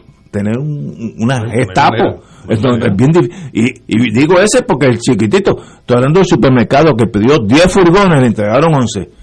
Es muy difícil competir con, es, es, dumping ese, es, eh, uno está pues víctima de ese mundo, para bien o para mal. Ahí estamos trabajando el tema de prácticas corporativas mercantilistas. El, el, el problema anterior es el de los empleados públicos y los empleados municipales que con todo el respeto a sus derechos sindicales no les importa, lo voy a repetir, no les importa porque tienen un salario cada 14 días y si llueve o hay un huracán o se va la luz o se va el agua, cobran igual. Y además cuando tú entras a la oficina, eh, es, como, es como si tú los estuvieras agrediendo. Yo una vez me pasó en el centro judicial de Atorrey, hace ya muchos años. Yo estaba en una fila, creo que en el sótano, para un sello, creo que era. Cuando, y se, había Cerraron a las 12 menos cuarto. Y yo pregunté, ¿pero por qué están cerrando? Ah, por, por el almuerzo que es a las 12. Y tú sabes lo que yo le dije. Le dije, míreme bien la cara. Míreme bien la cara porque en la próxima huelga yo voy a estar piqueteando al lado suyo. Y, se lo digo así raspado. Es un problema, eh, hay, hay, un, hay un problema ético. Hay un problema ético de si tú quieres, por ejemplo, el negocito, si un negocito de cuatro empleados te recoge mil dólares mensuales de IBU, ¿es importante para la sociedad o no es importante? Oye, está entrando una... Deberían ponerte una bandeja, una alfombra al frente de tu casa. se está declarando está, está entrando ahora mismo una noticia que de verdad es impactante. Cito, está entrando ahora mismo, la ex secretaria de Educación, doña Julia Beatriz Kelleher, que enfrentaba dos acusaciones de parte de un gran jurado federal, informó hoy su decisión de declararse culpable mediante un acuerdo con, con los fiscales federales eh, que dispondría de ambos casos. Así que ha habido una negociación, eh, no hay más detalles, pero yo estoy seguro que para el lunes habrán los más pequeños detalles sobre esto, porque es una decisión importante. Esta era ex secretaria de Educación y se está declarando culpable de unas alegaciones que obviamente van en contra de su ejecutoria como secretaria de Educación, lo más importante para un país. No hay más detalles, pero ya, ya eso es historia. Ignacio, que tú, que vienes de ese mundo de la, Corte Federal, lo que va a ocurrir entonces es que el tribunal convocará prontamente una vista para que lo diga en el tribunal. Sí, sí, hay una No necesariamente si es por videoconferencia. Ah, ah, bueno, claro, ahora por, por videoconferencia. pero, es que el, detallito es interesante. Mm. Si es por videoconferencia, eh, no es al frente de nadie, o sea, al frente de ningún público Claro, el, el, el récord queda público, entre comillas, pero la transcripción, el tribunal en su ejercicio, ¿verdad? El poder judicial lo puede mantener lacrado hasta que sea sentenciada. O sea que, que entre comillas, los procedimientos son públicos, pero con la pandemia y con la tecnología, y la tecnología no va para atrás, no va para atrás, se queda la tecnología, va a ser mucho más difícil de que el procedimiento sea público. Sí, pero en esta semana pasada recuerdo que hubo un procedimiento penal en la Corte Federal que la prensa pidió tener acceso y el Tribunal Federal accedió a que pudieran observar, tengo que buscar el detalle, ¿no? Eh, observarlo, es decir, el acceso, lo que sería la, contraseña para entrar a esa videoconferencia. Eh, no, no, pero, pero no hay duda que el proceso es público, estamos hablando pre-pandemia, eh, eh, antes, en nuestros tiempos, eh, pues uno iba un viernes, a veces me acuerdo cuando eran los jueces que preferían los viernes por la mañana, este, bueno, de señora, digo, en este caso señora, digo usted qué pasó, alega, usted tiene representación legal, está contenta con la representación, usted está en sus facultades mentales, no tiene droga, no ha habido, que nadie la ha empujado, esto es su decisión, sí, muy bien, muy bien, pues se acepta la culpabilidad, etcétera, en el en la acusación número uno. pero no va presa ahí. No, no, y nos vemos de aquí a, a un mes, usualmente es un mes. Y entonces en un mes la oficial probatorio hace su estudio y entonces el juez puede seguir, entre comillas, el acuerdo con la fiscalía que recomienda pues dos años o no seguirlo y es más, lo puede dejar en probatoria o lo puede meter 10 años. El, el, juez, el final, el que jale el gatillo final es el juez. Hay jueces que siguen muy de cerca la opinión de los fiscales y hay jueces, hombres y mujeres, que a veces se desvían, pero para eso es que tienen la toga negra, ¿no? Para usar su discreción. Sorprendente lo de la secretaria de Educación. No, no, no, no esperaba esa decisión yo, yo pensé que ese caso iba a ir a juicio en su mérito. Pues el Departamento de Educación hoy tuvo dos noticias. La, la, situación en el Senado que se cuelga la, la, candidata a ser secretaria y la ex secretaria de Educación declarándose culpable por delitos eh, federales. Y fíjate, la señora Kelleher llegó a Puerto Rico eh, y obviamente ella no tenía quizás las interioridades, aunque había sido asesora del Departamento de Educación con una administración popular, quizás no estaba todavía infectada con el con el con el con el virus de la política puertorriqueña y a pesar de eso, mira lo que pasó. Yo le llamo cariñosamente con los muchachos locales. Oye, hay otro otro caso otro caso que se Mira, la juez, la juez de quiebra falla en contra del interdicto de Lautier, así que el último reclamo de Lautier por la vía judicial para detener el contrato de Power Delivery System, entregar el, la electricidad a su casa una vez producida en las estaciones primarias. Ese contrato que empieza en junio primero, había una posibilidad que el Tribunal Federal lo detuviera, falló en contra, por tanto el contrato sigue. En tanto Boston no revoque, yo presumo que la, la UTIER eh, apelará a esa determinación. Sí, no, pero es el PRO lo que decidió no darle al lugar. El interdicto, sí. sí. es el interdicto. El Temporary Restraining Order. El caso continúa. Lo que, lo que, no, lo que no se da a dar es la orden en esa interlocutoria inmediata que se pidió. Eh, pero me da la impresión que... No es una buena señal. No, no, no lo es. no, no. Eh, de verdad, eh, y, y a la misma vez ¿Cómo nosotros hemos llegado a este total caos en, en la gerencia de la de energía eléctrica? De que debe más de lo que, lo que vale, debe como 9 o 10 billones de dólares y sus activos son de 7, algo así. ¿Qué negligencia por décadas hemos nosotros, cuatro, los que estamos aquí, nosotros cuatro, cuando, cuando hablo nosotros cuatro, el pueblo de Puerto Rico, hemos entrado en ese grado de negligencia que quebramos una cosa que era un monopolio. es difícil quebrar un monopolio, no es fácil. Hay que trabajar bien duro y ser bien irresponsable y, y buscar formas de gastar el dinero por las cuatro esquinas que quebramos un monopolio que servía y era muy útil. Yo me acuerdo, yo me acuerdo cuando yo era pequeño, niño, que eh, venían gente de África y el, mi padre, que era secretario del Tribunal Supremo, pues a veces le asignaban uno de estos señores, eh, me acuerdo, yo era chiquitito y aquellos señores eran altísimos, tal vez 6'1, 6'2, yo uno que era chiquitito, imagínate, los veía de, de una pirámide de arte. ¿Por qué venían aquí a estudiar el sistema nuestro de electricidad? Y dos generaciones después quebramos ¿Qué clase de negligencia nuestra? Aquí no hay, hay que echarle culpa a nadie. ¿Qué pasó? Se politizó y lo importante era entonces eh, el, que tuviera la pistola más grande, ese, el mejor contrato era para ellos. Se llenó de burócratas y de batatas. No sé. Ignacio, pero yo quiero eh, intercalar eh, la figura del colonialismo y me explico. Hoy, hoy, yo escuchaba el tema este de los municipios, que estoy seguro que ellos lo manejan muy bien, la cosa esta de, los fondos que los municipios van a dejar de recibir en los próximos años, que van a llevar a la quiebra a eh, determinados municipios. Pues hoy el portavoz de prensa de la Junta de Control Fiscal, no tengo el gusto de conocerlo, Eduardo Algo.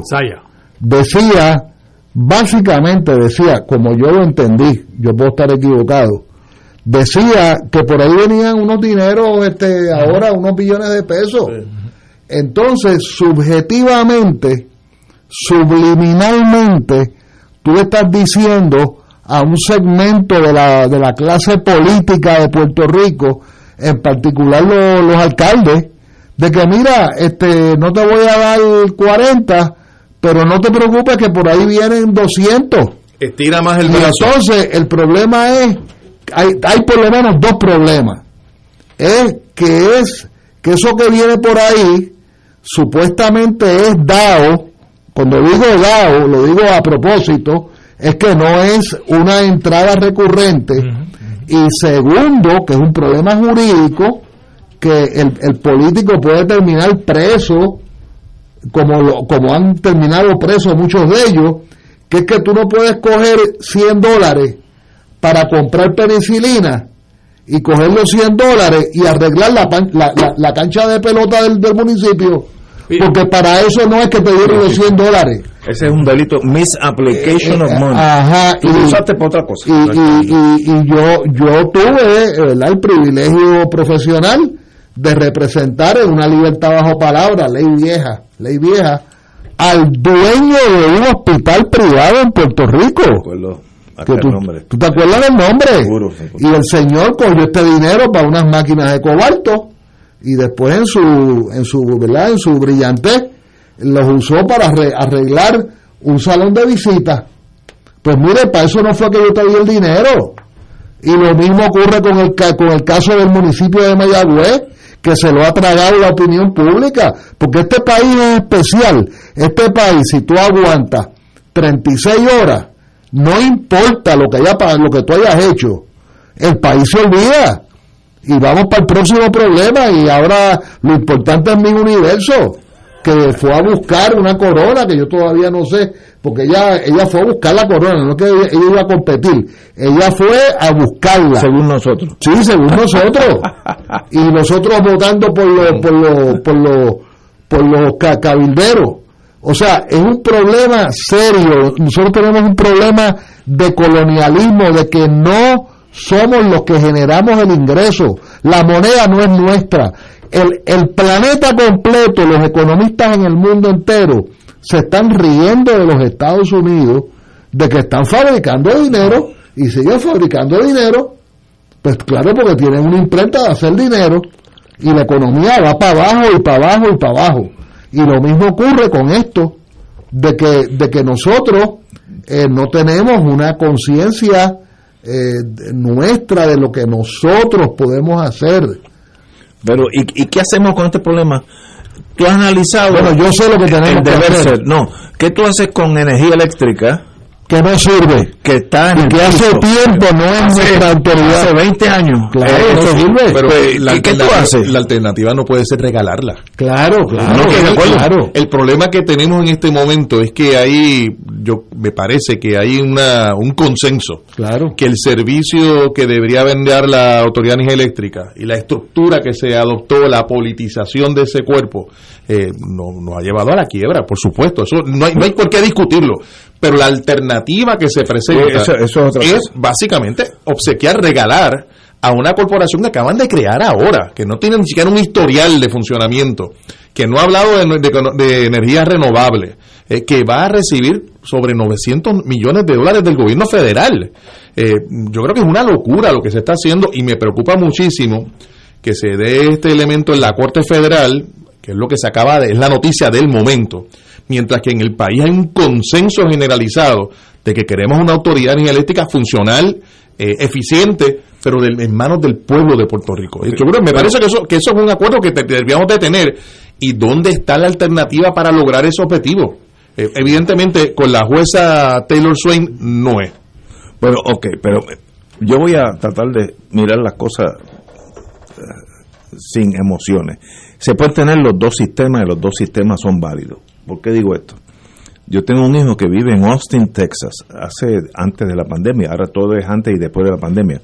Hace dos, tres años, pues yo, estaba allá a las navidades, como siempre tiendo a coger vacaciones de navidades, y leí que Austin Power, que es del municipio, no es ni del estado, del municipio de Austin, salió la generatriz, la generadora de electricidad más competente en todos los Estados Unidos. La número uno en Estados Unidos en torno a productividad. Y es, de, es del municipio, como si fuera aquí de San Juan. Imagínate, uno dice, uno que está acostumbrado a que el gobierno aquí lo hace todo. No, esa era del municipio. Esa funciona. También funciona, yo viví muchos años en New England y allí está este... Edison. eh, eh, Con Edison. ¿no? con Edison, que es privada. Tú puedes tener cualquiera de los dos sistemas funciona. Ahora, tienen que ser funciones bien administradas. Esa de Austin, Texas, funcionaba, obviamente, porque alguien se dedicó a hacer eso, quitarle la política, la cosa nuestra de barbarie este, tribal, etcétera, y tener un sistema donde los ingenieros que están allí están allí porque son competentes. Así que yo no tengo problema ni que el sistema sea totalmente del Estado, como dije, Austin es del municipio, pero excelente, o si no funciona, pues tampoco tengo problema con, con Edison. Pero lo que no podemos tener un sistema donde literalmente yo un día me perdí que iba para iba para Humacao, un juicio de los antes de la pandemia y, me pasé bueno un desastre y yo vi un cable de los de ay, de los alto voltaje 38 kilovatios 38 kV en inglés donde en el moño de una palma estaba majado eso lo vi yo con mis ojos después de después de la tormenta no O sea, así que estoy Después de eh, María. después de María Sí, después que se ve Whitefish y lo demás. no, no, Whitefish nunca. Nunca Whitefish- llegó allí. No sabes dónde queda la palma, muchacho, olvídate tú de eso.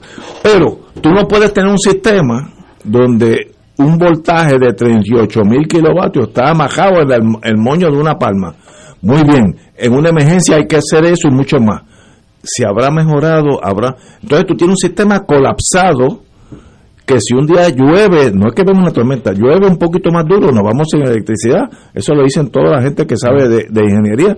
Que llueva mucho con viento y se acabó la electricidad. Pues, ¿qué hacemos?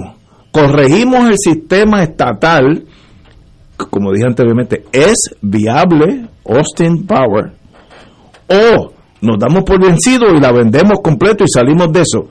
Muy bien, esas son dos opciones uno puertorriqueño prefiere la anterior, pero vamos brincando. Lo que no podemos seguir con un sistema básicamente inexistente, quebrado, con un batatal político allí eh, que le zumba la marigueta. eh, y, y hace unos días yo estaba oyendo a alguien, no me acuerdo era, pero que dijo una cosa. Ah, era Sergio Masfach. Que el problema económico de energía eléctrica no ha sido el UTIER los sueldos grandes, donde se va el dinero en unos contratos esos ficticios, en unos burócratas que no saben ni por qué prende una bombilla, pero que ganan 80 mil, 100 mil dólares. ¿Te acuerdas del cartel del petróleo? Sí, de- de- esos muchachos. claro. Entonces, ¿quién tiene la fuerza en Puerto Rico? O sea, el gobernador Pierluisi, el próximo gobernador o gobernadora. ¿Quién tiene la fuerza de decir, ok, hasta aquí, como decía Harry Truman, the box stops here, hasta aquí llegó esto. Yo voy a corregir energía eléctrica para que sea la mejor del mundo. ¿Qué hay que hacer? Pues dime Anglada, que, di- dime Yello, dime. Uy, vámonos por ahí. ¿Existe ese liderato en Puerto Rico? Entonces hay un vacío ¿sabes? O existe el interés de reparar ese sistema. Yo no creo que existe ni el interés. Han dicho, bueno, eso no sirve, vamos a salir de eso, ya el problema es de otro. Pues es una forma bien fácil de salir de los problemas. Si tu nene causa problemas, da- dalo en adopción. Y tú como tu padre, ¿qué tú hiciste? No, dalo en adopción y saliste de eso. Es the easy way out. Y eso es lo que yo estoy viendo aquí. Eh, Luma, para el gobierno, is the easy way out. ¿Qué va a Salgo del problema y ya ustedes. ¿Y, y qué vamos a hacer con las escuelas que están en crisis? ¿También darlas? No, no, no, por eso. Y el sistema Es que de acueducto, es el- que hay tanto problema es un problema de actitud, de actitud. Claro. Y pero entonces, ese liderato existe en este país. Mi contestación es no. Voy a ser sincero. Ese liderato no existe. Evident- evidentemente a nivel de fortaleza no existe, eh, porque a nivel de fortaleza están animando eh, a mirar, primero mirando hacia el lado, la opinión pública está clara, Da- están mirando hacia un lado eh, de no enfrentar a lo que es un mal contrato. Yo creo que es un mal contrato y del cual nos vamos a arrepentir todos, todos, más adelante. Ya hemos tenido experiencias como esta con Ondeo, si ustedes recuerdan con Acueducto, que fue un fracaso. Eh, me parece a mí eh, problemático el que ahora la jueza Taylor Swain diga, pues no, no, vamos a detener el asunto. Pero si, fíjate, Taylor Swain es un, un apéndice en, la, en un libro, una página, en nuestra historia. Nosotros, todos nosotros, tenemos el ánima, el ánimo, la energía, la dedicación, el patriotismo, dime la, la palabra que tú quieras de decir, ok, yo voy a coger energía eléctrica destrozada por nosotros mismos, pero la voy a corregir para que sea la número uno. Nosotros, hay alguien aquí que tenga esa, digo, en el mundo político nosotros no mandamos, hay alguien que tenga ese ímpetu emocional de decir, esto en, deme en cinco años y esa planta va a ser la primera en el mundo. Pues puede, pues, si lo hicieron en Austin, Texas, ¿por qué no hacerlo en San Juan, Puerto Rico? No, es la misma gente, somos seres humanos nosotros tenemos esa, esa tenacidad, ese arrojo patriótica, no quiero meter la política, la gente entonces brinca con cuchillo, no, tenemos esa, esa, esa dedicación a mejorar este país, o que lo que lo que queremos que venga FEMA y lo arregle, como dice el licenciado Martín, que viene los lunes. Si en Puerto Rico se daña una luz roja ahora de tránsito, el gobierno espera que venga FEMA y lo arregle es una exageración brillante de él, pero hay un punto muy serio. Llega un momento donde nosotros pues somos rehenes mirando un teatro donde la película que estamos viendo son los que mandan, nosotros estamos aquí, se dañó eh, la luz roja, pues que venga FEMA. Eh, energía eléctrica, que venga FEMA. Y, y, algo, nosotros tenemos control de algo. si metemos la política, pues estamos aquí hasta el lunes por la tarde. Vamos a una pausa, amigos. Fuego Cruzado está contigo en todo Puerto Rico. Llegó mayo, mes de la radio, medio de comunicación por excelencia, ligado a Puerto Rico por haber sido protagonistas de su historia desde los inicios. Fuimos de las primeras tres naciones mundialmente en tener estaciones radiales y la segunda en Latinoamérica. Logro extraordinario para nuestra isla. La radio, compañera constante, amiga en nuestros triunfos y desgracias, medio esencial por su inmediatez y trascendencia. La radio, siempre presente en nuestras vidas. En hora buena la industria y sus componentes, porque siempre exclamemos con orgullo, somos gente de radio. ¡Felicidades! Radio Paz te ofrece el mejor motivo para levantarte temprano y disfrutar el comienzo de un nuevo día de lunes a viernes con Enrique Liboy y Radio Paz en la mañana. La dosis perfecta de noticias, deportes y éxitos musicales de todos los tiempos, humor y curiosidades, calendario de actividades y tus peticiones musicales por el 787-300-4982. Conéctate con el 810 AM de lunes a viernes con Enrique Liboy y Radio Paz en la mañana. Escucha los sábados a las 5 de la tarde para servirte un programa del Colegio de Profesionales del Trabajo Social de Puerto Rico con los temas de interés a la comunidad. Recuerda, los sábados a las 5 de la tarde para servirte por Radio Paz 810. Fuego Cruzado, el programa de más credibilidad en la radio puertorriqueña, es ahora la tribuna abierta de análisis noticioso, con diversas perspectivas que exploran el trasfondo de lo que acontece a diario y cómo nos afecta. Escucha Ignacio Rivera y sus panelistas invitados de lunes a viernes en Fuego Cruzado en transmisión diferida a las 10 de la noche por Oro 92.5 FM. Ven con nosotros a celebrar las fiestas de Cruz en los terrenos del Santuario Nacional de Nuestra Señora, Madre de la Divina Providencia en Los días 26, 27 y 28 de mayo desde las 7 de la noche, con la participación del Ministerio Metanoia de la Parroquia Santa María de los Ángeles. Recuerda, fiestas de la Cruz en los terrenos del Santuario Nacional de Nuestra Señora, Madre de la Divina Providencia en Cupey, los días 26, 27 y 28 de mayo desde las 7 de la noche. Info al 787-646-9448 o info santuario de la providencia.org. Y ahora continúa Fuego Cruzado.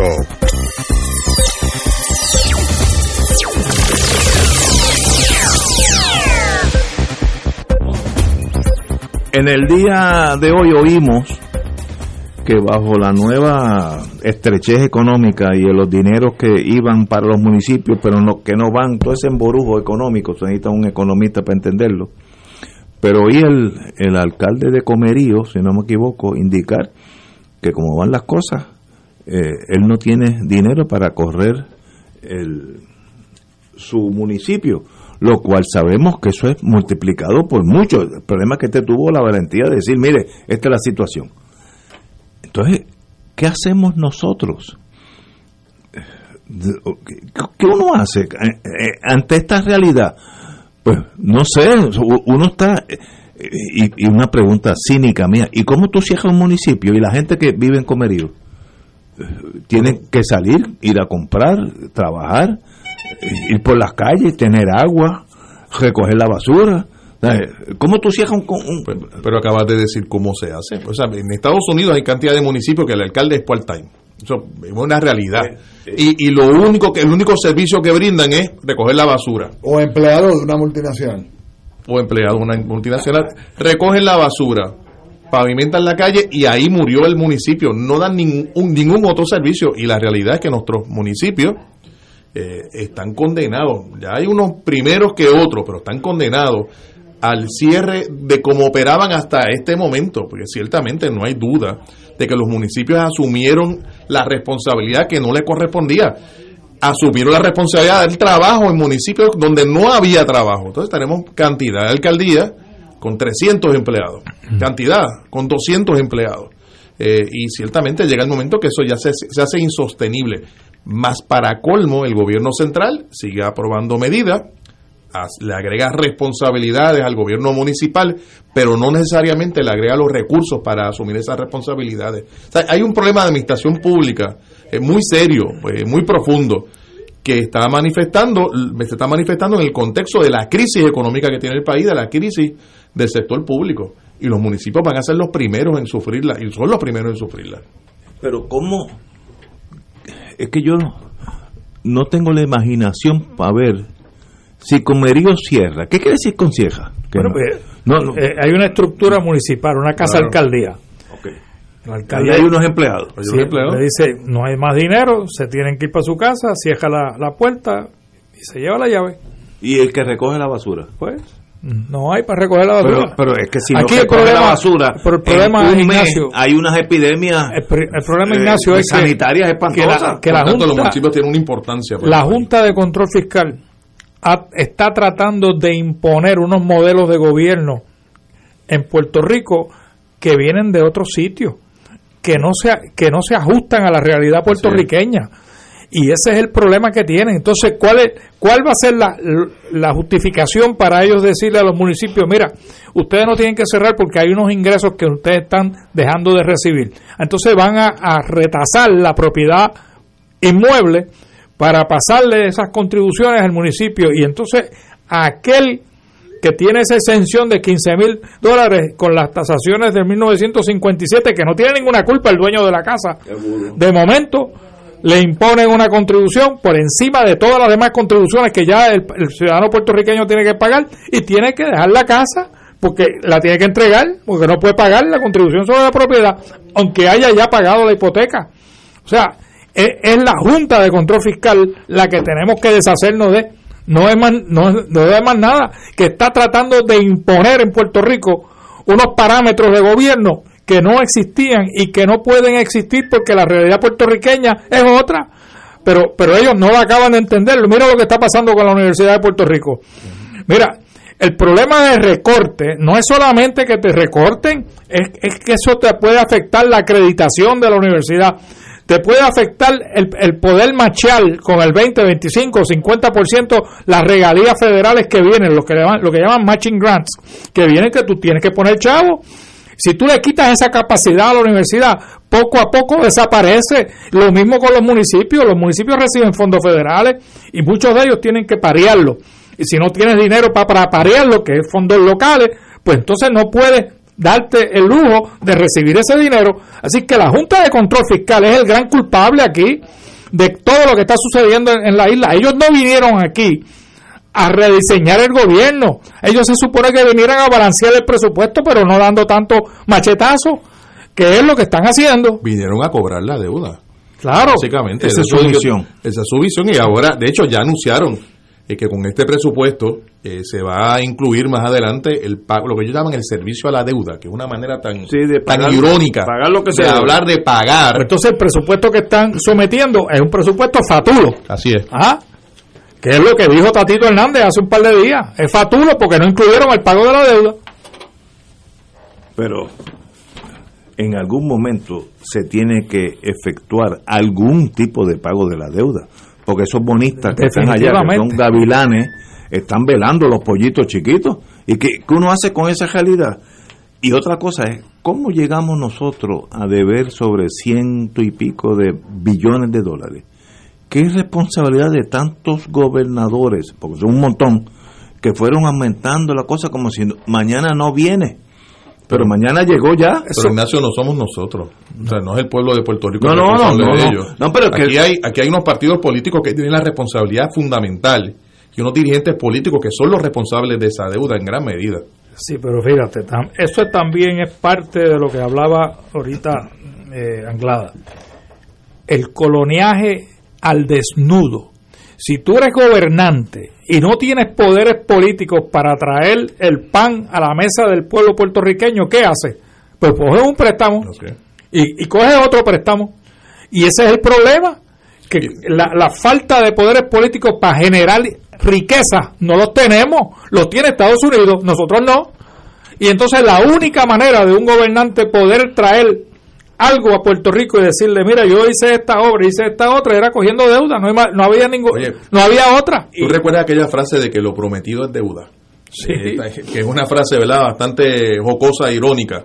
Eh, tiene también que ver con promesas de campaña de algunos gobernadores no que es- querían traer elementos faraónicos. Ahí tenemos no el es, tren urbano. no es solo la negligencia del, del local, ¿no? Es lo que estoy diciendo. Claro. Claro que hay negligencia local, pero la- el, el coloniaje es tan, eh, eh, tiene muchos tentáculos y, es- y, y uno de ellos es la deuda.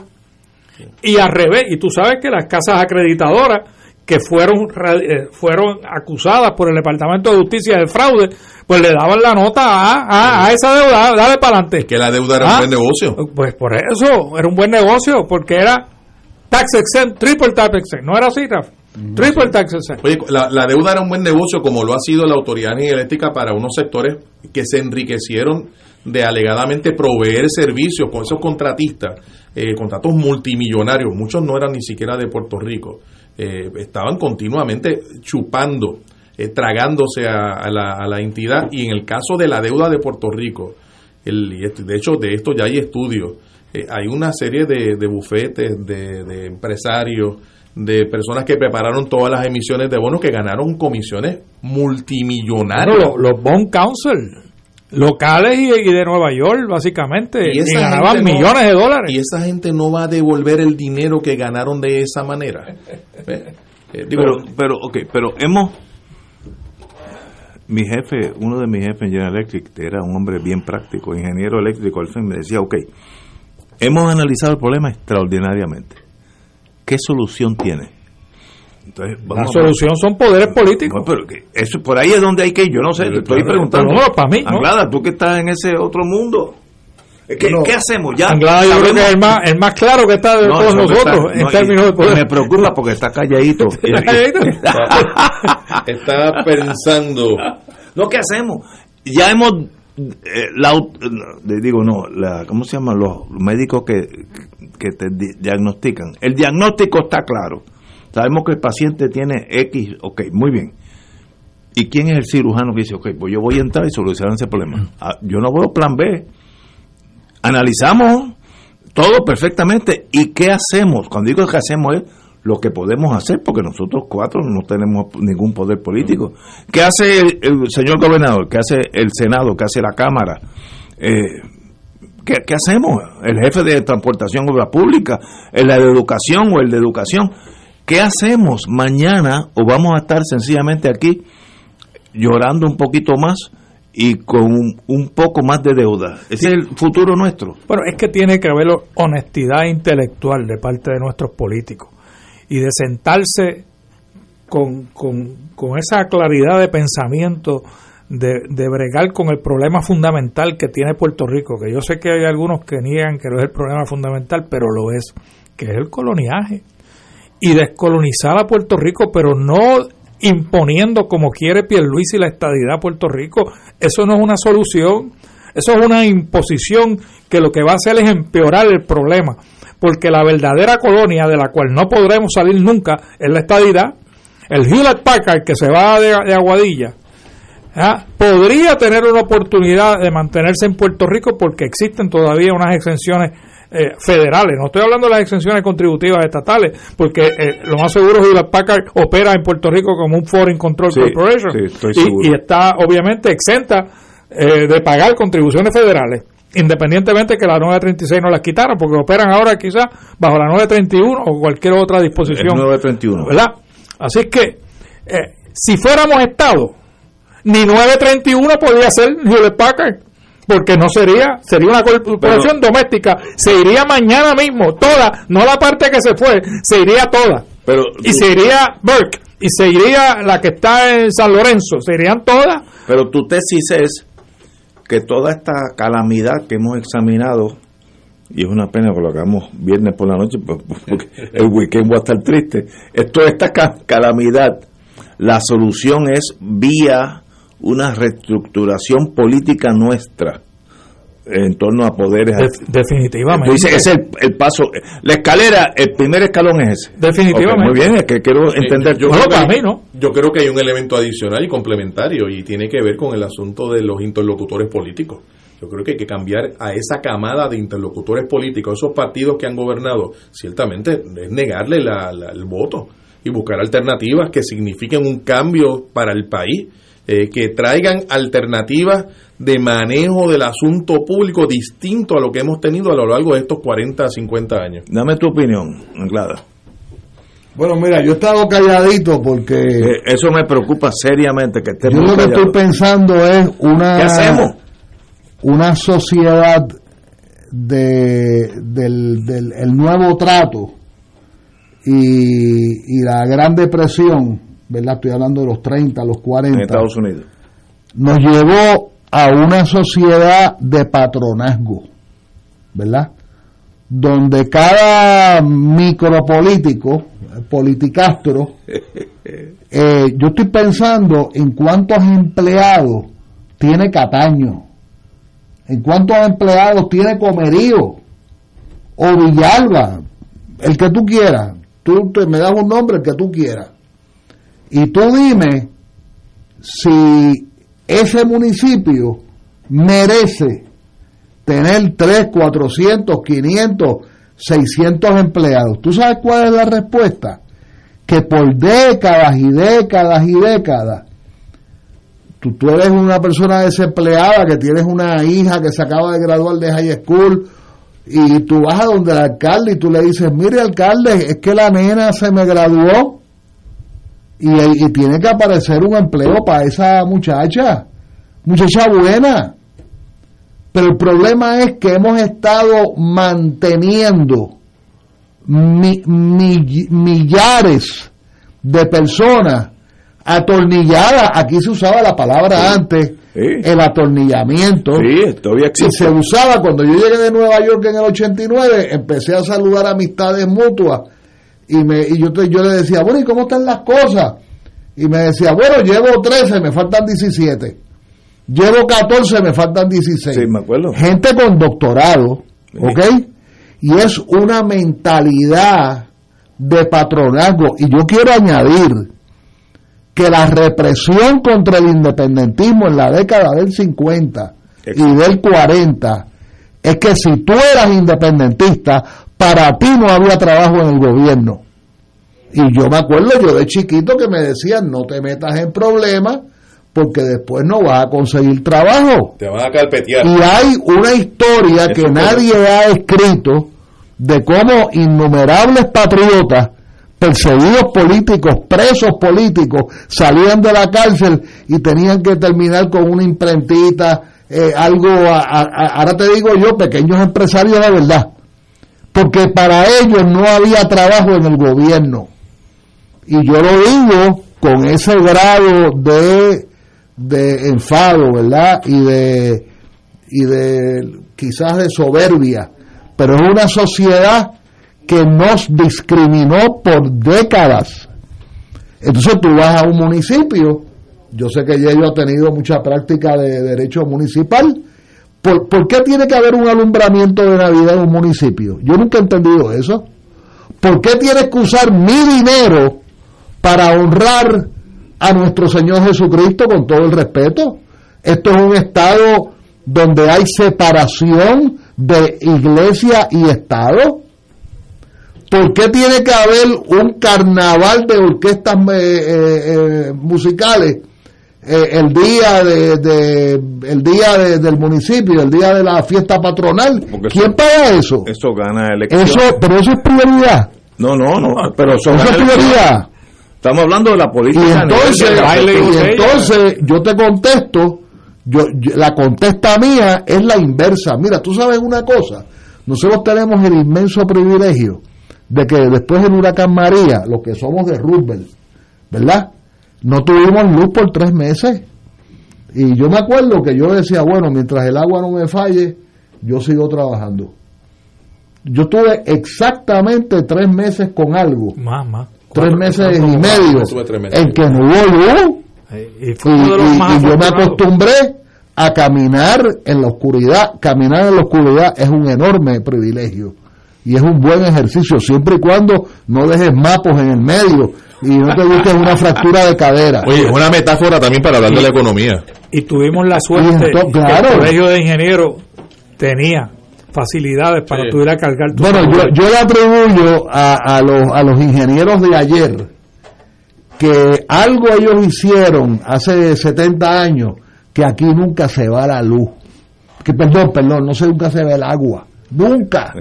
Y yo tenía primos viviendo en los paseos cuando en los huracanes aquellos hace 20, 25 años se iba la luz en todo Puerto Rico, se iba el agua, perdón, el agua en todo Puerto Rico y no se iba en Roosevelt.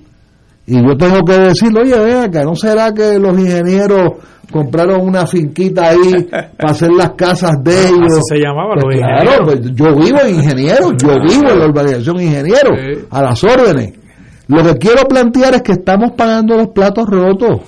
¿Y cómo, y cómo salimos de Y entonces nosotros tenemos que llegar al fondo, porque nosotros todavía nos creemos, nosotros nos creemos que somos el primer mundo. Oh, bendito. Eh. Nosotros nos creemos que somos superiores. Correcto. Mira, yo, yo me daba cuenta cuando yo cogía lo que yo llamaba coger la curva en Ciudad de Panamá, el, el, el vuelo ese Panamá-San Juan, el puertorriqueño que estaba turisteando por toda América Latina y el Caribe, cuando llegaba a esa puerta con el pasaporte americano, era, era algo como superior. No, eso es correcto. ¿Ah? No, eso es verdad. Pues mira, ah, tenemos que descolonizarnos. tenemos que descolonizarnos. Y si ustedes abren eh, en la computadora mesa redonda de la televisión cubana, ustedes ven que en Cuba están tirando tuberías y se sienten orgullosos, se sienten orgullosos como país, que están tirando una tubería de tantos centímetros, de tantos metros. ¿A quién en Puerto Rico le importa si alguien tira una tubería? Y quiero decir finalmente, ahorita tú dijiste opinión pública, yo creo que los que crean la opinión pública tienen mucha culpa. Y me voy a explicar rápido. La prensa puertorriqueña, incluyendo la prensa radial, desde las 6 de la mañana, las noticias es lo que está pasando en la legislatura. Miren, señores, a mí no me importa la legislatura. Yo le he dicho a par de personas en lo privado, mira, boicoteen a los legisladores, no le publiquen nada, nada. Uno sabe cuando hay un legislador bueno, uno lo sabe. O sea, no me tiene que convencer de que Juan Zaragoza es un excelente legislador y por supuesto los de las fuerzas emergentes y los del PIB. pero nosotros vivimos adictos a la legislatura. A mí no me importa lo que haga Tatito Hernández en, la Cámara de Representantes. Y el mismo Dalmao, que es una persona, el presidente del Senado, una persona buena, pero eso es un dirigente político. Esos son dirigentes políticos. Nosotros tenemos una ausencia absoluta de dirección política. Señores, tenemos que irnos. Y gracias por la invitación.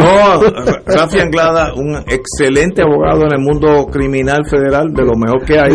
Amigo mío, desde que yo lo carpeteaba. Porque nosotros diferencia entre Puerto Rico y Singapur.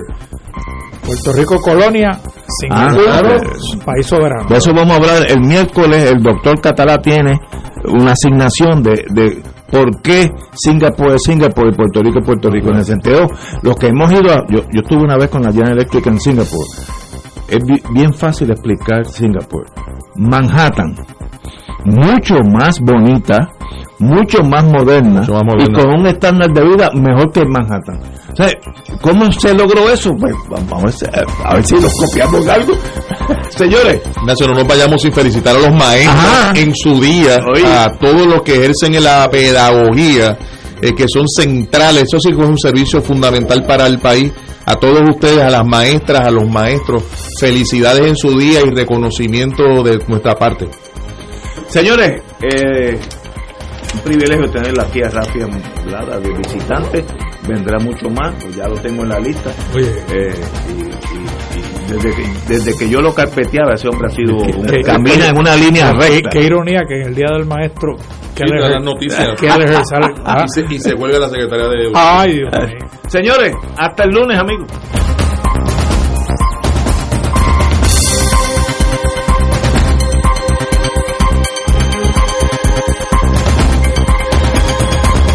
Esta emisora y sus anunciantes no se solidarizan necesariamente con las expresiones vertidas en el programa que acaban de escuchar.